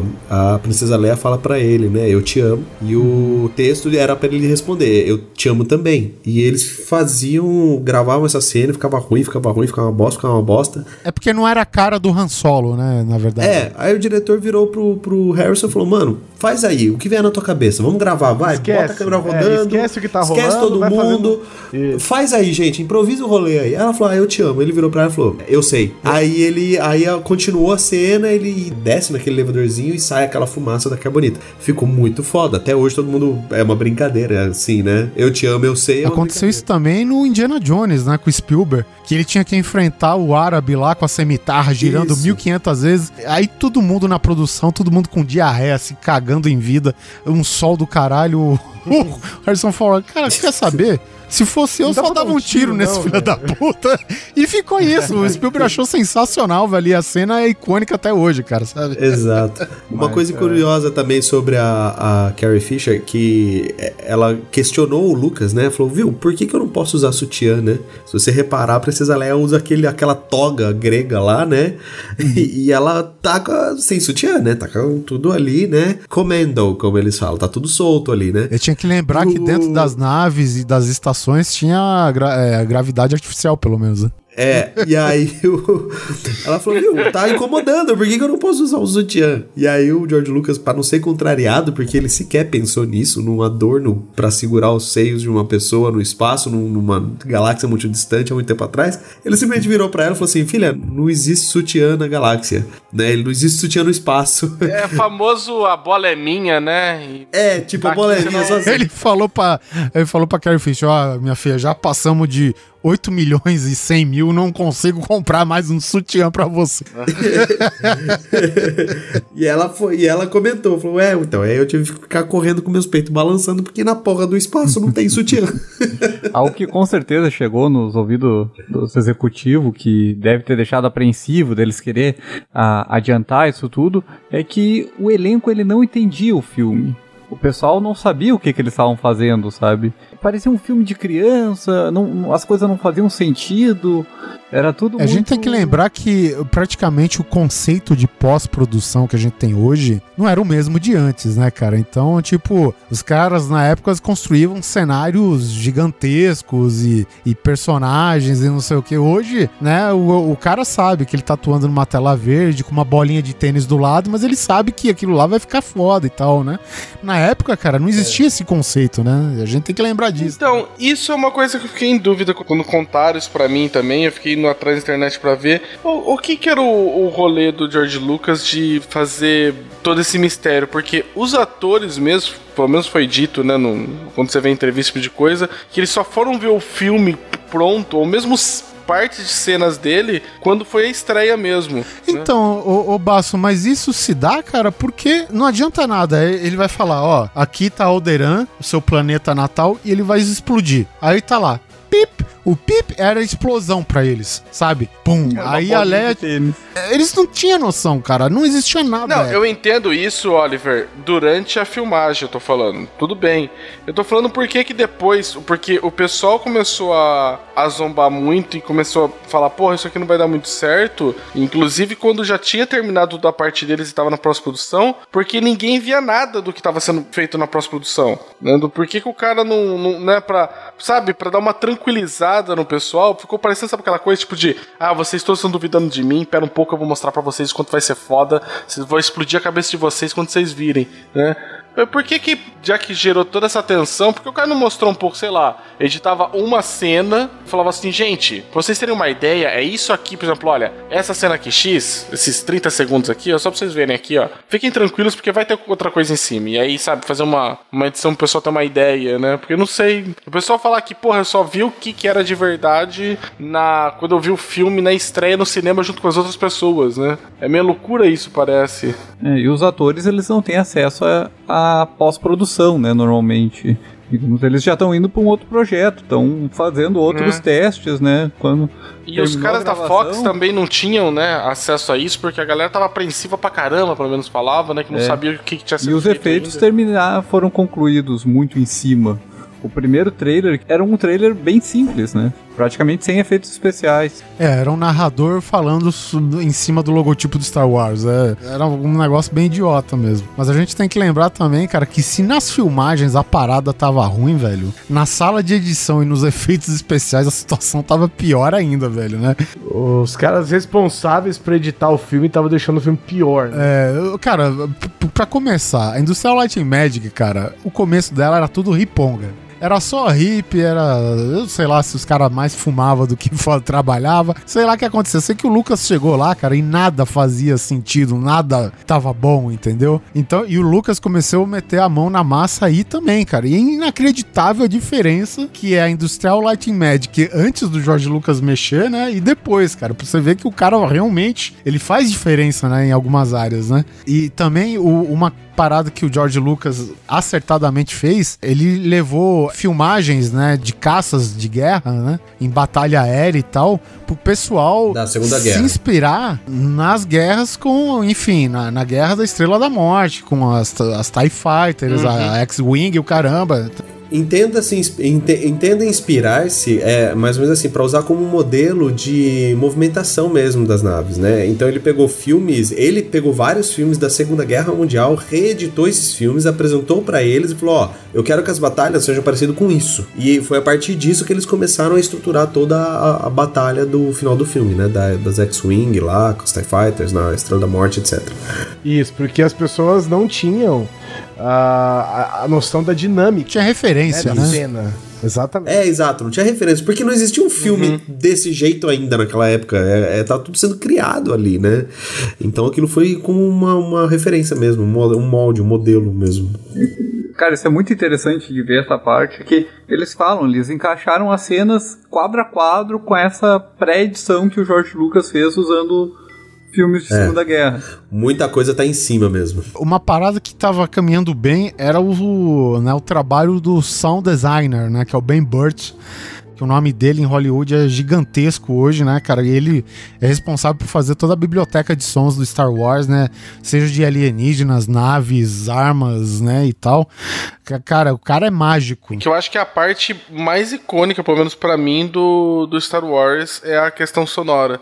Sabe, se tem algo que me coloca dentro do filme que eu reconheço, é, por exemplo, o som do sabre de luz, dos tiros das TIE Fighters, sabe? Tipo, é, é uma coisa muito absurda, né? Como algo que, não sei, talvez mais ainda pra mim do que, sei lá, o, a, a, a mãozinha do Vader enforcando alguém, sabe? Esse elemento mais visual, né? É, é o som de certas coisas do Star Wars que aí você olha e fala assim, putz, influência Star Wars. Daí você, eu não preciso nem estar olhando pra saber que isso é do, desse tipo de filme. É de fácil identificação, né? Putz, cara, muito. É impressionante de onde que ele tira, né, cara? Assim, porque a gente, na nossa, né, na nossa leiguice, na nossa ignorância, quando que a gente vai imaginar que se você bater uma chave fixa num cabo tensionado ao máximo, ia surgir o som do blaster? Né? Ou que você, verdade. se você pegasse um, um- um bastão metálico com uma carga elétrica na frente do alto-falante, ia gerar uma interferência que, que vai fazer o som do lightsaber, sabe, cara? Então, assim, Mas isso também é muito tentativa e erro, né? sim, claro. é um laboratório constante, eu imagino. Né? É, eu tava vendo na CCXP, acho que foi de 2015, que o teve uma parte grande de Star Wars lá, e aí trouxeram várias das imagens conceituais assim de para fazer os personagens, tudo. E aí tinha o, uma parte grande descrevendo que o cara tinha tido 30 ou 40 tentativas diferentes para tentar fazer o som de respiração do Darth Vader, até que ele conseguiu utilizando um, uma- um aparelho de mergulhador Colocou Pra- o, o microfone dentro da válvula de um, de um tanque de oxigênio É, de um, ta- é, de um tanque XY lá. e ele e- pegou a respiração do, do é, mas o Vader, cara falou, assim, foda. cara, e aí lá tava, tinha uma partezinha né, explicando tudo, falou assim, cara, eu tentei 40 coisas diferentes, aí tinha uma lista, sabe, de coisas mais variadas, assim, possíveis, de coisas pra tentar fazer aquele som, né? Aí você fala, caralho, né, é, é- é de novo, né, o cara quer trazer algo icônico, né, algo único, você não, não vai ter nenhum outro som desse tipo. né? Uma curiosidade pro pessoal aí, o, o som de uma. O som da TIE Fighter, aquele grito, aquele berro do som da TIE Fighter, é um liquidificador embaixo de uma panela. claro, editado pra caralho, mas basicamente é isso. A, a- a base, né, do som é isso daí. É. nessa mesma fase, depois que eles começaram a retocar os efeitos, né, e tudo mais que a, a ILM Hip fez, foi aqui que eles decidiram a voz do Darth Vader, né, que era do James Earl Jones, e até cogitaram o, o Orson Welles, né, que era fazia bastante dessas coisas de narração em rádio e tal, porém era uma voz conhecida e eles não queriam uma voz conhecida, né? O Lucas tá nesse. Tinha que ter alguma Ele tem coisa. essa vibe. É, essa vibe mais indie, mais experimental dele e tal, né?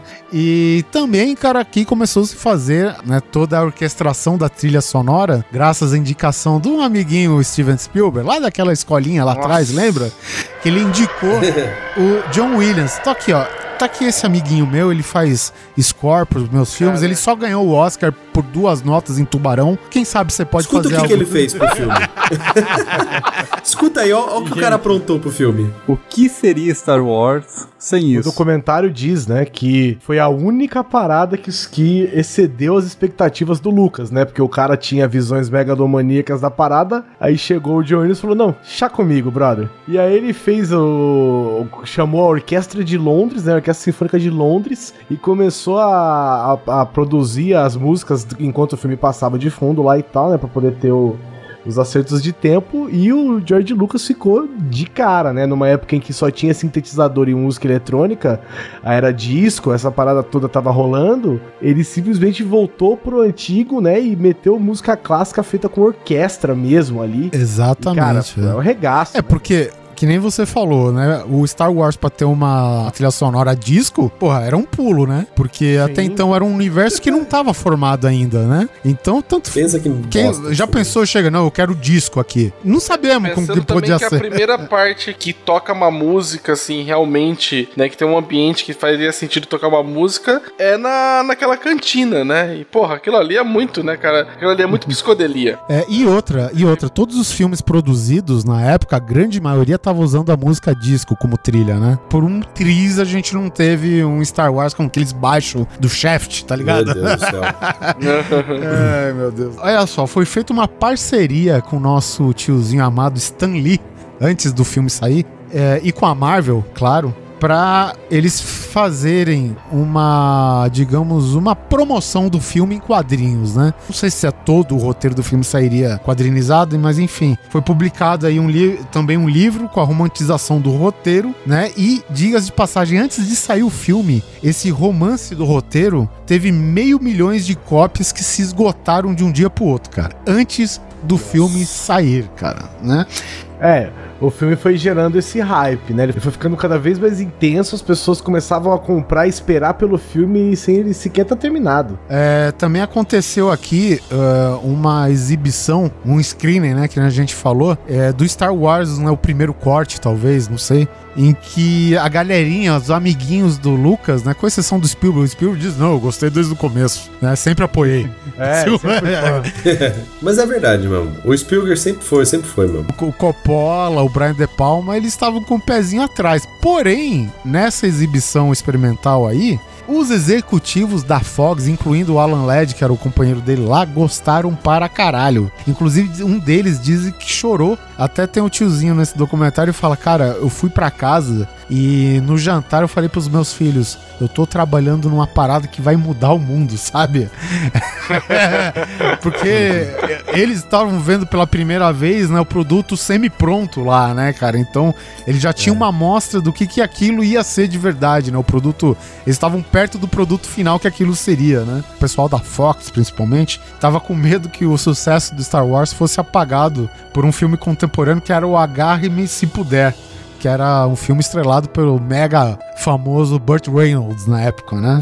O Star Wars teve algumas semanas adiado novamente. E vamos falar sério que também teve o- as salas de exibição que estavam inicialmente combinadas pro Star Wars, cara, era de menos de 40 salas. Mano, isso é. Quase nada, É, né? os caras fizeram um mega book Cara. caprichado com fotografia dos personagens, né, do, do filme em si, da produção, e tal, para conquistar, né, os donos do cinema, tal, que era uma outra máfia à parte, né, de Hollywood também, né? Eles esperavam pelo pior, né, no dia 25 de maio, que foi a estreia do filme, né, 25 de maio de 77, e acabou, né, se tornando, acho que o dia inesquecível para todo mundo que participou daquela produção, né, cara? Ele estreou somente em 37 salas de cinemas, mas quebrou 36 recordes cinematográficos, velho. Fazendo a carreira do Lucas, do Ford, do Hamill e da Carrie Fisher deslancharem a partir daí, né, cara? Então, Caraca, velho, como, né? Cara, você, em 37 salas, você quebrar 36 recordes de bilheteria. É. Né? Recordes, quando a gente fala 36 recordes, não é só porque ele ultrapassou a marca de quem faz mais. Mas, tipo, é, é quem faz mais em menos tempo, quem faz mais em, na segunda-feira de lançamento, não sei o que, aquela coisa e tal, né? Eu não sei se é pra ser o mesmo filme ou não. Eu tenho aqui o filme O Outro Lado da Meia-Noite, que era o que tava em cartaz. E era um filme muito esperado também. O filme, segundo dizem né, os críticos da época, ele- ele não era nem assim um filme bom, mas ele era a adaptação de um best-seller, né? Então eles tinham Ele medo. ele ia ter uma concorrência forte, né? Isso. Isso. Então por isso que Star Wars iniciou também com tão poucas salas, porque tinha esse outro lado da meia-noite, que era um best-seller de sucesso, um livro muito esperado pela adaptação, que por isso, né, menos Cara, salas. agora você imagina como ficaram os outras salas de cinema depois que o Star Wars estreou. O nego tava mordendo quina de parede. Mano, ninguém tava correndo mais louco que o urso do pica-pau, cara, de um lado pro outro.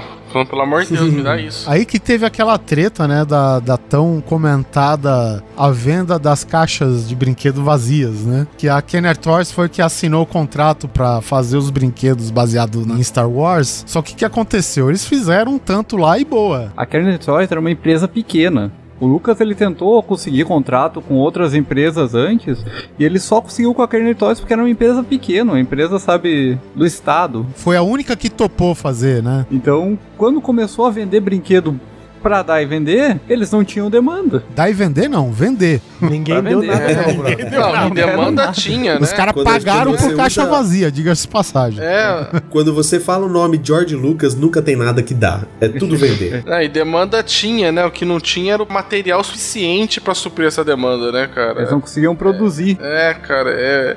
Eu fico imaginando, né, cara? Você tá comprando uma caixa vazia porque, olha, gente, daqui a seis meses você recebe Nossa o senhora. seu coisa. Eu falei, porra, o pessoal falando aí do pré-order, né? Tipo, porra, mano, isso, isso sim é pré-order, cara. Ele, essa estratégia da lembrado, caixa né? vazia, eles criaram perto da, da época do Natal, se eu não me engano. Que eles sabiam que todo mundo ia querer comprar brinquedos pra dar pras crianças de Natal, só que eles ainda não tinham pra vender. Ai, cara, imagina você abrindo uma presente né, de Natal. O filme lançou tarde, não tinham como saber se ia ser sucesso, então não ia dar tempo de fazer as paradas pro Natal. E aí eles fizeram, aparentemente, imprimir as caixas é muito mais rápido do que imprimir os brinquedos em si, né? Não tinha impressora 3D na época, né? É, exatamente. Aí eles venderam a caixa vazia. E esgo- não, é, não é que venderam, eles esgotaram as caixas vazias, né? E você basicamente comprava uma caixa de sapato com um pôster dentro, dizendo que se Deus quiser, você vai ter os brinquedos daqui a alguns meses. É, você tinha que preencher um cupom, se eu não me engano, né? Deixar na, na loja Isso. e você. Eu não sei se era isso. Falaram que era pra receber pelos correios. Porra, ele inventou um monte de coisa só, com, só como consequência do Star Wars, né? Eu não velho? consigo imaginar o quanto deve valer esses brinquedos, essa primeira leva da Kenner Toys. Puta, isso daí tá em museu. Fechado dentro da caixinha, sem nunca ter aberto, meu irmão, não, não, não, não existe um preço pra Não isso. tem valor. Tem uma curiosidade que o Alan Led Jr., né, aquele produtor gente boa lá que o Lucas conheceu desde o começo, ele foi na promoção da, quando o filme estreou no Japão, um ano depois, né, cara? Terminou o filme em silêncio. Ele falou: "Ih, rapaz, será que Estados Unidos Acho que deu ruim. é, será que Star Wars só vai bombar nos Estados Unidos, né, cara? E aí Vamos sair fora, porque Vamos vai definir. dar ruim. Aí falaram pra ele que o silêncio é o maior elogio do público japonês. Eu não sei se até hoje é assim, mas na época era isso, né, cara? É, e o legal que foi falado é que o Star Wars é di- diferente dos outros filmes que enaltecia os Estados Unidos ou que contava histórias, grandes histórias americanas, o Star Wars conta uma história da galáxia, né? Não uma história de ninguém. E ao mesmo tempo é uma história de todo mundo. Então todo mundo conseguia se identificar com o filme, apesar de estar todo em inglês. Só que era uma história que todo mundo poderia fazer parte, né? Não dependia de você ser americano, sei lá, lutado com os aliados na guerra ou qualquer coisa assim. Todo mundo poderia se sentir representado numa história de Star Wars, até porque, né, logo na abertura já se diz que aconteceu há muito tempo atrás numa galáxia distante. Então não pertencia a ninguém e ao mesmo tempo pertencia a todo mundo essa narrativa. Então foi muito fácil das pessoas gostarem do filme logo de início. Que bonito, né? Obrigado, Neto, obrigado. Resumo da ópera, né? O Star Wars lucrou pra caralho, todo mundo sabe disso, né? Lucra até hoje, sem lançar filme, inclusive. É, teve 10 indicações ao Oscar, ganhou 6 e mais uma categoria especial, que é uma. Até então, na época, era uma categoria do sound designer, né? Não era uma categoria fixa na época, né? Era tipo como se fosse um Oscar pra essa parte mais científica dos filmes, né? É, esses achievements científicos, né? Que ano em ano tem uma galera que recebe esse Oscar por fora da, da, da cerimônia, né? Foi aí concorreu a melhor filme, melhor diretor, né? George Lucas estava nomeado. Melhor ator coadjuvante para Alec Guinness. Melhor roteiro original também para George Lucas, mas faturou como melhor trilha sonora, John Williams, Benji no ombro. Melhor Óbvio. som, né? Melhor direção de arte, melhor figurino, melhor edição, que inclusive né, é, o George Lucas no começo, quando ele tava nos estágios iniciais da edição, ele mandou o cara, o editor embora, porque ele tava tretando com ele também. Chamou dois caras que é o Richard Till e o Paul Hirsch e a Márcia Lucas, sua esposa. Né, que até então estava trabalhando em New York, New York. E essa galerinha que ele chamou de bate-pronto, meio improvisado, ganhou o Oscar, velho, de melhor edição. E também, é o, que nem eu falei, o melhor edição de som, que é o prêmio especial pro Ben Burt. Esse daí foi a. Né, pro, pro um filme desacreditado no começo, eu acho que rendeu alguma coisa, né? E aí ele virou e falou assim: Olha, esse filme foi sucesso, todo mundo quer produzir o meu próximo filme. Aí ele meteu o pé na porta de Hollywood, sentou na cadeira do diretor, acendeu um charuto e falou o seguinte: Agora eu contra-ataco. Exatamente. Ou melhor, o Império contra-ataca. Quem vai fazer esta merda agora sou eu, você me deu o seu dinheiro e eu vou fazer o que eu quiser. Tá compreendido? Não, você me dê seu dinheiro, não. Eu pego do meu dinheiro, né? Isso, aí eles falaram, vai tomar no seu c... Ele falou, não importa, eu tenho dinheiro pra fazer isso. Mesmo assim, ele pediu emprestado do banco, aí o banco falou assim, ah, vai, rola, rola. Aí o banco sentou na mesa, você não chamou. empréstimo pra Star Wars? Não, rola, rola, pô. Como não? Não, o George Lucas chegou pro, pros investidores e falou assim: lembra do seu 50%? Que lembra quando eu falei que ele tinha 50% mais o merchandising e outro 50% que era do estúdio? Ele virou e falou: lembra do seu 50%? Então, eu tenho ele agora, eu não preciso mais do seu 50%. Eu quero 100% dos direitos. e aí ele virou o maior filme indie que já existiu. Sim, eu achei foda na história do Blue Harvest, né? Que eles escreveram o filme. Eles cadastraram o filme como Blue Harvest. Eu achei muito legal a explicação do porquê que ele fez isso. Não foi só pra é, diminuir ou esconder o hype do filme ou tentar manter o roteiro em sigilo. Eles fizeram isso porque tudo que eles queriam comprar pro filme custava o dobro. Ah, Star Wars, então de um dólar vai pra três. Vai pra 10. Exatamente. É, aí ele cadastrou o filme como Blue Harvest e, e colocou um título horrível, assim, uma história de vida ao boca. Um filme muito merda, assim. E aí as pessoas falaram: o quê? Não, isso aí não serve pra nada. Devia chamar dólar. Blue Harvest, o garoto da fazenda, né? Que foi a mesma estratégia do Walt Disney quando ele começou a comprar os terrenos pra construir a Disney, né? Pra esconder Foi. que era. Que não só que era tipo de um comprador só, porque daí o pessoal começa a ver, ah, você tem tudo isso daqui, você quer comprar mais, então ah, então meu lote vai fechar esse, esse quadrado aqui, então pera lá, né? Que é seu. E aí ele fez, acho que com três empresas diferentes, né? E pra também não dar o nome dele, pra não denunciar né, o que que era, pro pessoal não subir muito o Você preço. vê cinco vizinhos teus dizendo que vendeu o terreno pra um tal de Walt Disney aí, né? É, que seis caras comprando um monte de terreno, vou ficar só eu morando aqui. Imagina, um, um, um cara nega vender, né? Tá morando lá no meio da Disney hoje. Foi uma sessão comercial, né? Foi uma decisão comercial, assim, que é pra fazer o filme render. Porque senão os caras iam acabar o orçamento na metade do filme. O legal de Blue Harvest me lembrou o leite azul lá de, de Tatooine. Primeira coisa que veio na cabeça foi isso. E aí ele conseguiu a grana toda que ele queria pra fazer o segundo filme. E o que ele fez? Montou uma empresa e ele parou de, de dirigir. Né? Ele optou por delegar essa função. Ele optou por, por ser o produtor, né? E sugeriu que o professor dele É, professor de faculdade dele. É, justamente quem apoiou ele no, no projeto do THX, né? Exatamente, o Irving Cashner perguntou pra ele se ele queria dirigir, né? E aí o Irving Cashner virou e falou assim: Não, cara, eu acho que não. Você fez um puta filme desse. Eu não sei, porque assim, o professor dele era bom, mas ele nunca tinha feito um blockbuster do caralho, igual o, o Star Wars. Ah, aliás, só uma Cara, curiosidade: eu o acho- Star Wars foi o primeiro blockbuster de todos, né? Exatamente. Foi aí que nasceu Não, o não, termo não. blockbuster. Foi o, é considerado Tubarão. o tubarão ainda do Spielberg. Foi Isso. considerado em 75. O, blo- o, o fundador do gênero blockbuster. Sabe que outro filme o Irving Cashner dirigiu, cara? Robocop 2. Puta que pariu. Pra você ver que depois ele ainda continuou fazendo o que ele sempre fez, né? Filmes ruins. Aí, Ô caralho, ô, pera lá, pera lá. Não, o filme isso? 2. Para isso. Eu gosto. é o 2. E aí ele virou Ah, e falou tá. assim: Não, eu acho que eu não sou capaz de fazer um filme desse, eu acho que deveria ser você. Aí ele voltou, foi conversar com a gente dele, a gente dele virou e falou assim: Você tá maluco, velho? Tá louco? Aceita logo essa merda. Comeu cocô? Comeu cocô, seu velho? Você tá comendo bosta, filha da puta? Esse professor dele, ele também tinha um certo receio, né? Porque um segundo filme, depois de Star Wars, só podia ser um segundo filme. Nunca ia ser melhor. Ledo engano, né, cara? Porque puta Mano. que pariu, cara. Pra mim, o Império Contra-Ataca, Não, ele fez o melhor, né? Ele fez o melhor filme de Star Wars. a mudança de direção fez isso. Eu falei, caralho.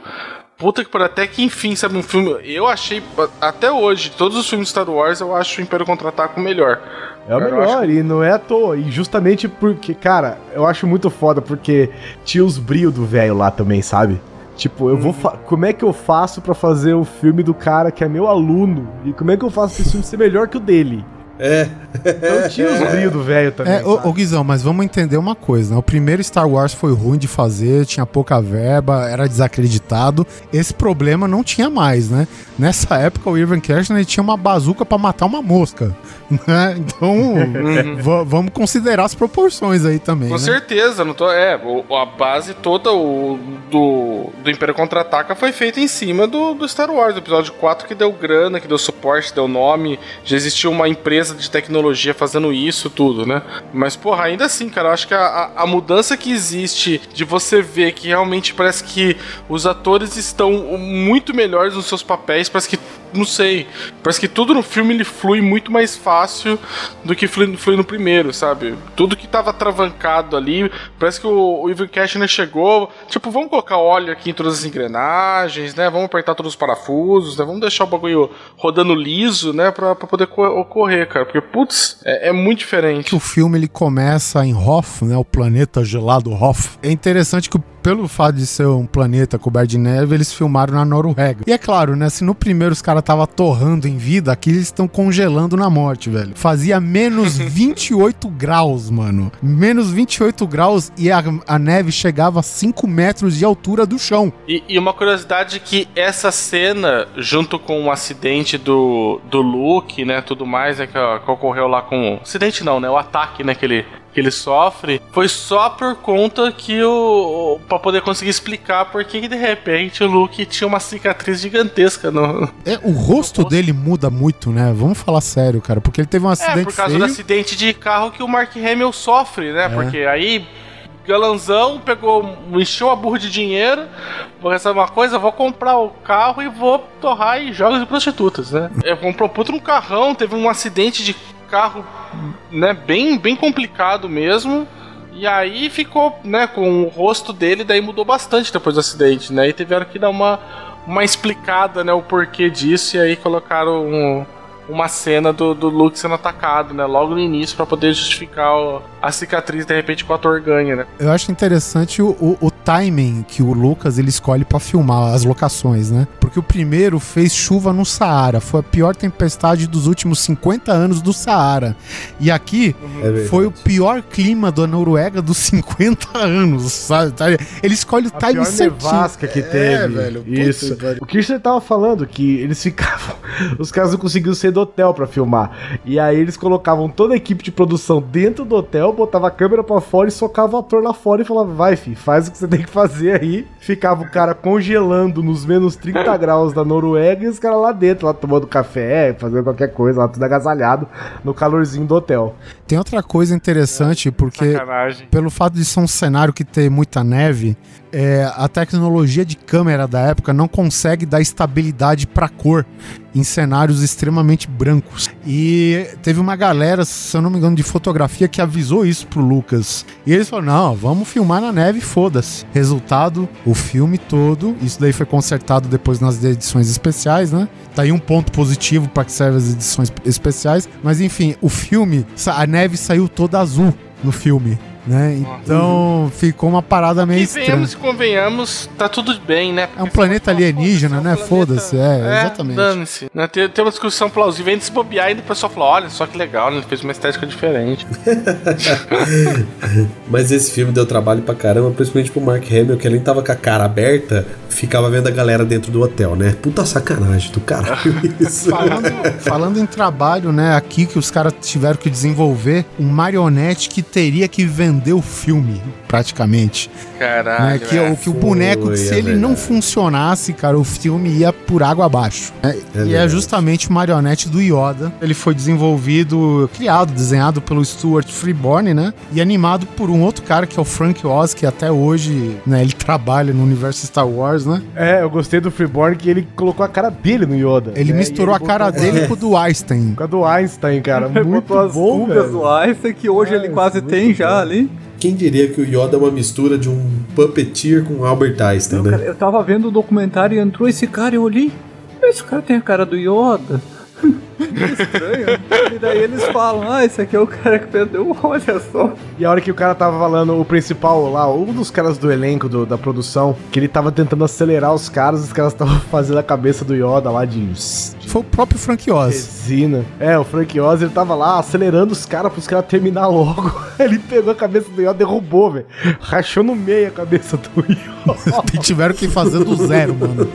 ele, puta que pariu, eu tava lá acelerando todo mundo e ia mesmo fudir a porra toda. É, é, então, bom, enfim, e sem mencionar que também o cenário teve que ser construído a praticamente a altura de um adulto, né, do chão, para o Frank Oz poder circular por baixo, por rasgos, né, no cenário, onde ele tinha que Tinha um metro e vinte ali o cenário. é, cara, De altura. cara, é animal, velho, assim, tipo, o que ele tinha que fazer com o Yoda, né, ele não via nada daquilo lá, ele tava enterrado debaixo do cenário, tipo, um dos marionetes físicos, né, analógicos, mais expressivos, né, de, de todos os tempos, cara, foi feito sem o cara poder ver o que ele tava fazendo, cara, isso que é muito animal, velho. É, e os caras estavam tão preocupados com, a, com as cenas em Dagobah que o Luke tava preocupado, né? O Mark Hamill tava preocupado na atuação dele. E os caras, tipo, foda-se, velho, vai fazendo aí. A gente tá preocupado se a cobra tá mexendo, se a fumaça tá certa, se a água não tá invadindo. Faz aí, vai fazendo essas coisas aí que a gente vai fazer outra coisa aqui. Uma de- um detalhe foi que o, Reg- o Mark Hamill tomou uma picada de cobra de verdade ali. Nada muito venenoso, nada muito sério, mas ele- enquanto ele manuseava uma das cobras no motor da X-Wing, ele tomou uma mordida ali. Tem até o vídeo, né? Tem, tá que foda, cara. Imagina, você tá gravando um filme de boa ali. Ó, tem uma cobra naquele motor, é só você botar a mão e tirar, ela não faz nada.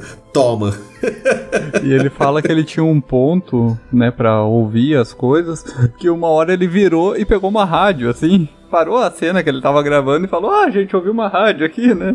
Isso, pessoal, porque ele "Gente, não vamos lá." conseguia. Porque o Yoda ia entrar depois, né? Então ficava a voz do Yoda no ponto dele, o cara que fazia a voz do Yoda narra- narrava o texto no ponto dele, e ele interpretava como se estivesse ouvindo Yoda. Só que tinha tanta interferência que se ele virasse a cabeça, começava a pegar a rádio. E aí, uma hora ele começou a gravar ouvindo Rolling Stones, velho. E ele foi contar pro diretor, o diretor virou e falou assim: Ah, legal, da próxima vez você faz de conta que não tá ouvindo nada.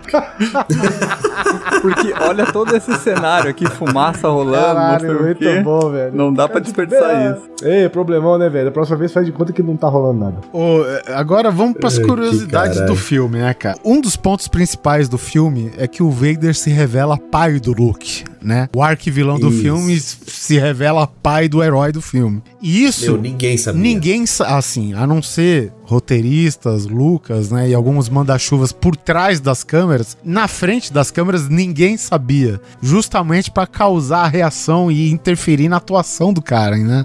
Olha, o Império Contra-Ataca estreou no dia 21 de maio de 1980, superou todas as expectativas, é claro, e em três meses, Lucas recuperou todo o seu investimento de 33 milhões de dólares, né, que foi o empréstimo, grande parte, 30 milhões desses 33 foi o empréstimo que ele fez. Lucas dividiu 5 milhões entre seus funcionários. Olha só que patrão bonzinho. Vocês todos chorando aí e tal, né? É, olha só. deu 200 dólares pra cada. É, deu 200 dólares pra cada um. De 10 mil funcionários. 20 mil pessoas, né? Tipo, uma cidade, né? Dá 5 milhões pra ele. Com essa grana ainda, ele construiu o tão falado Rancho Skywalker, né?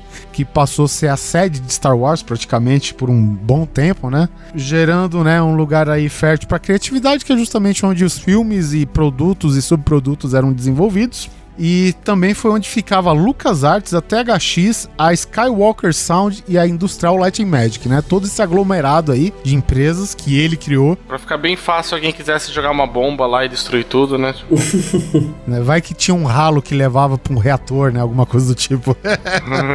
Olha só, outra curiosidade. Lucas foi multado em 250 mil do sindicato de roteiristas e diretores porque ele queria Ah, manter os créditos somente no final do filme. O sindicato queria tirar, inclusive, o Império Contra-Ataca dos cinemas. Graças a isso, né, o sindicato começou a perseguir até o diretor. E sendo assim, o Lucas pagou toda a multa e frustrado ele saiu de todos os sindicatos que isso viria a atrapalhar ele no futuro, porque ele queria o Steven Spielberg para dirigir o Retorno de Jedi e como o Steven Spielberg ele era afiliado ao sindicato de roteiristas e diretores, o George Lucas não pôde contratar o Spielberg para rodar aí o para dirigir o Retorno de Jedi, cara. Cara, você imagina, cara, o Spielberg no Retorno de Jedi. Ia ser, cara, qualquer coisa. É, eu não sei, é- a gente não, nunca não sabe. sei o que né, esperar também. Eu também. Por isso que eu- qualquer coisa, cara, não sei. Podia Eu ser sei uma o que esperar, cara. Ia ser um filme do caralho, velho. Podia ser um filme do caralho, como podia ser uma merda gigantesca. É, na época o, Stil- o Spielberg tava com a, com a mão boa, vamos falar velho. isso. Ele, tá- né, ele, tava, ele tinha acabado de fazer ET, se eu não me engano. Entendeu? Então é, é muito foda. Ia ser um puta de um filmão ali, cara.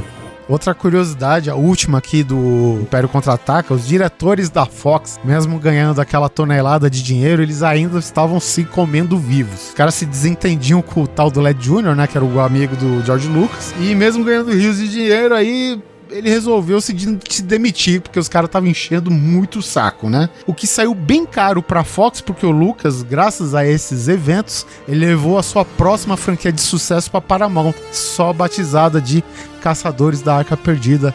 Mais tarde sendo batizado como Nossa. Indiana Jones e os Caçadores da Arca Perdida e toda a trilogia, né? Então, se deu mal, Fox, se deu mal. Nossa, co- co- colar de beijos pra vocês. Então, mas aí, aí eu falo o porquê que eu acho que Star Wars seria um puta filme foda com o Spielberg. Porque se você junta Spielberg e George Lucas, sai Indiana Jones. tá? Então, tipo, eu tenho certeza que seria um bom, um bom Star Wars. Bom, e aí veio o retorno de Jedi, né, cara? Lucas, ob- obviamente, financia mais uma vez o filme. Que nem ele disse, ele não pôde contratar o Steven Spielberg, contratou o galês, né, o Richard Marquand. Olha só, o produtor Howard Kazanjian, ele achou o título muito fraco, O Retorno de Jedi. E acabou que o título foi reformulado até então pra Vingança de Jedi. The Revenge Ai. of the Jedi. Aí você descobre, e você descobre não, você percebe, você realiza que o George Lucas, ele é um acumulador. Ele não joga nada fora. É. Nada. É, Porque é aí o cara vai aproveitar isso pra falar, tipo, ah, não deu pra fazer a vingança de Jedi, né? Ah, cara, mas tipo, mano, vingança, vingança, porra, é contra o- a ideia É, de Jedi. o Jedi não se vinga, né? nomes. É. Jedi não se vinga. Aí o exatamente. cara fala, pô, o cara pegou, vai, puta, o cara ficou. Ó, isso, né? Ficou 25 anos fermentando na cabeça do maluco, né? Até ele falar, puta, vou usar então a vingança do Sith, já que eu não pude usar a vingança do Jedi. E, e tem outra questão também, né? Porque o título, quando ele resolveu voltar ao que era o Retorno de Jedi, ele mudou, cara, dias antes da estreia do filme. Não foi no começo da produção. Então imagina o que teve que alterar de pôster. Se eu não me engano, inclusive foi aqueles teaser trailer lá que eles fazem lá. Inclusive o teaser trailer saiu como a vingança do Jedi e tudo mais, né, cara? Então, tipo, ele teve que voltar atrás, refazer um monte de material publicitário e coisa do tipo, né? Outras paradas que devem ser sem valor aí. Esses pôster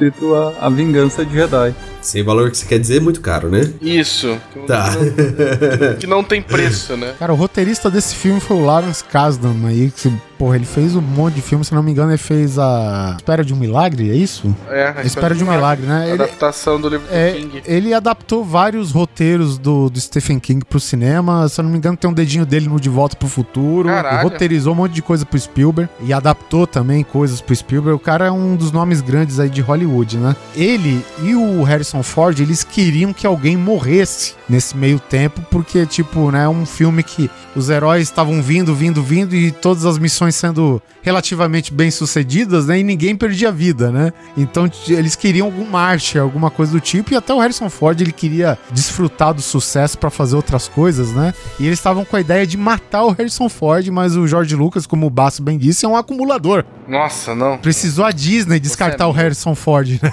pra vocês terem ideia. Na verdade, o Harrison Ford já não tava mais afim, porque ele tinha aquele medo de ele se transformar como ator apenas um ator de um, de um personagem. E quando agora a Disney, entre aspas, matou ele ali, foi uma exigência do Ford.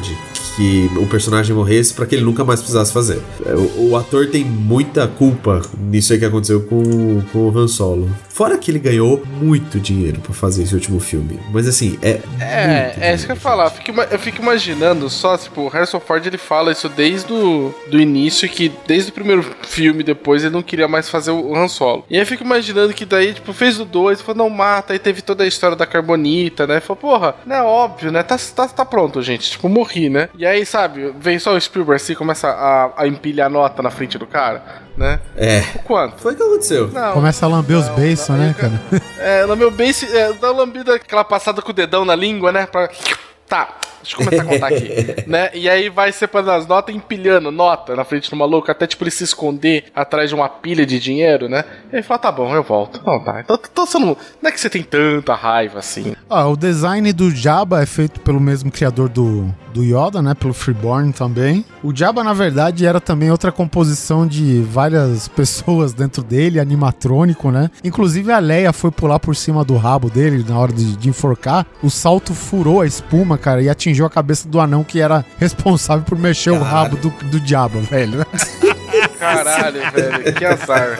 Que azar. Mano, os anões não são bem tratados. Botar um cara, capacete não- no cara. Coisas de filme indie, né, velho? Outra curiosidade aqui, ó, o Rancor, né? O já mitológico Rancor, né? Um dos monstros mais famosos do universo Star Wars, cara. Segundo Lucas, ele deveria ser uma pessoa numa fantasia, estilo Godzilla, né? Godzilla clássico do Japão. Que lixo. Mas acabou virando uma ma- marionete atuando em um cenário em miniatura para obter melhores resultados com o animador, que esse é um nome que você vai ouvir em todos os grandes filmes que tem efeitos especiais e, e digitais, inclusive, né? O Phil Tippett. Phil Tippett foi um dos grandes responsáveis pelo primeiro Jurassic Park. Caralho. Esses nomes aí estão pipocando sempre. Cara, essa rodinha. Sempre os mesmos, né, é velho? sempre a mesma rodinha, cara. O Dennis Muren, que é outro especialista em efeitos especiais do Star Wars, ele é o cara que olha pro Indiana Jones em cima do jornalzinho lá no, no, no Zeppelin, sabe? Ah, tá, tá, Cara, tá, tá.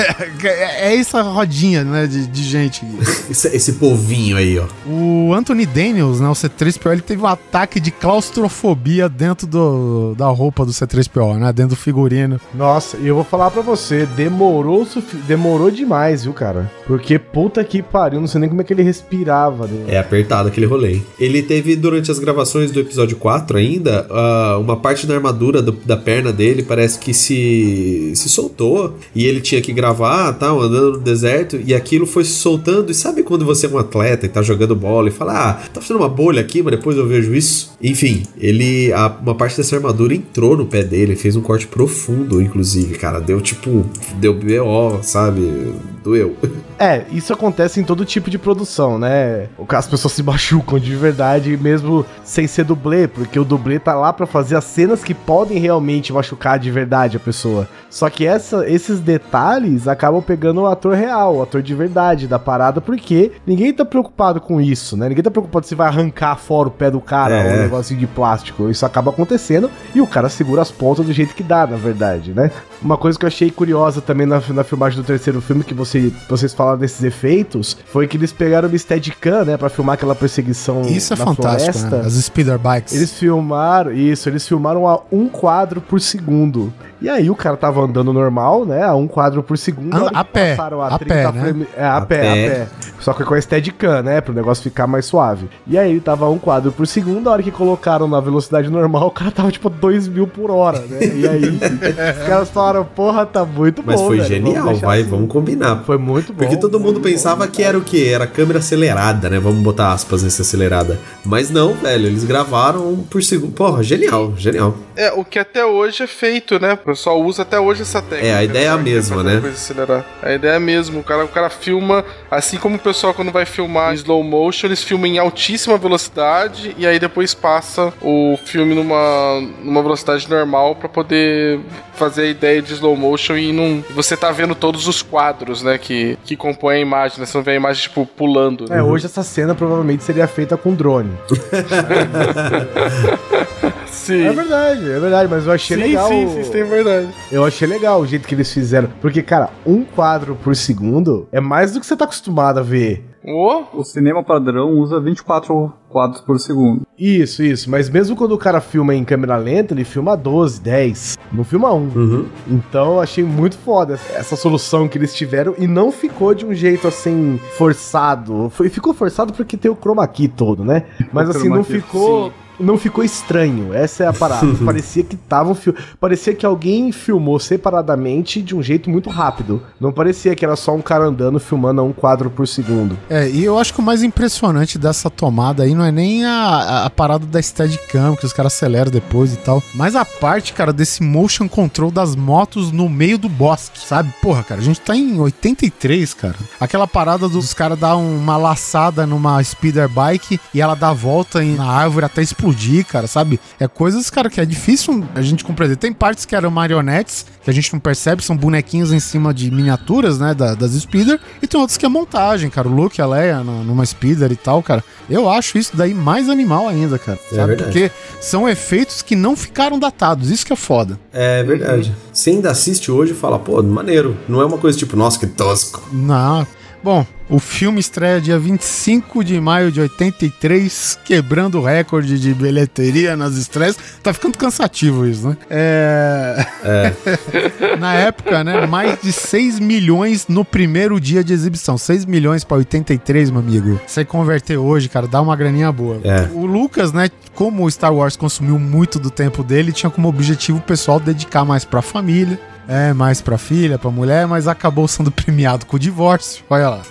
Os lucros, né, dos filmes, mais o merchandising, levou Lucas a investir no desenvolvimento de novas tecnologias para o cinema. Olha só. Em 84, ele revolucionou o mercado com o Editroid e o Soundroid, que são, dois, são os dois primeiros programas de edição digital não linear, velho. Chupa essa, hein? Depois vocês Nossa, falam, que porra, foda. como que vocês gostam de Star Wars, essa merda?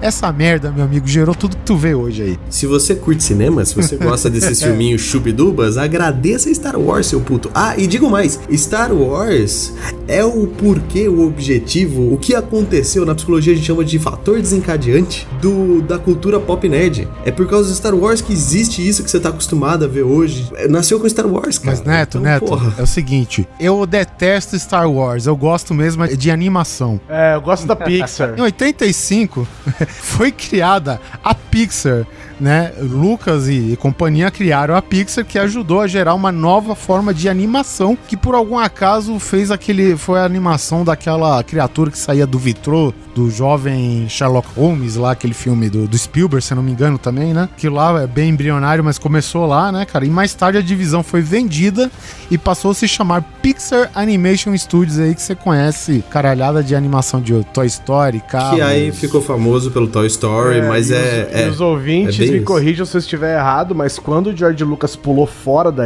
da Pixar, quem entrou foi Steve o Steve Jobs, Jobs. foi isso mesmo.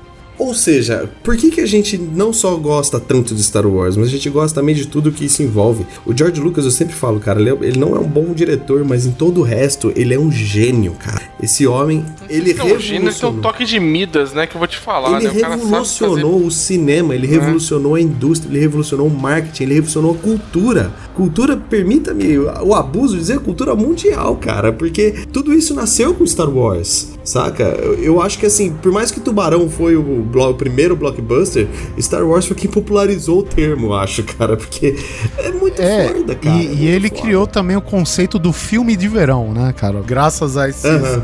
Atrasos, aí eles mudaram é, a data para quais os filmes de sucesso têm mais interesse, né? O calendário férias, do dia, né? Então, é, o Star Wars ele meio que fez esse marco também, né? E para encerrar o cast, vamos lembrar, seu Lucas, que você que não gostava do corporativismo que você não gostava de nego enfiando o dedo nas suas coisas, rapaz. Agora você virou o corporativismo, cara. Você é o homem que manda, né? O Jorge Lucas, cara, é engraçado. Ele ganhou dinheiro que ele comprou até um queixo a mais pra ele, né?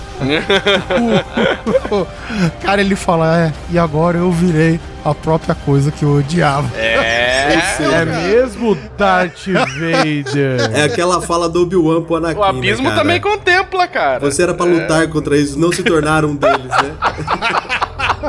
Agora a gente sabe de onde veio essa frase.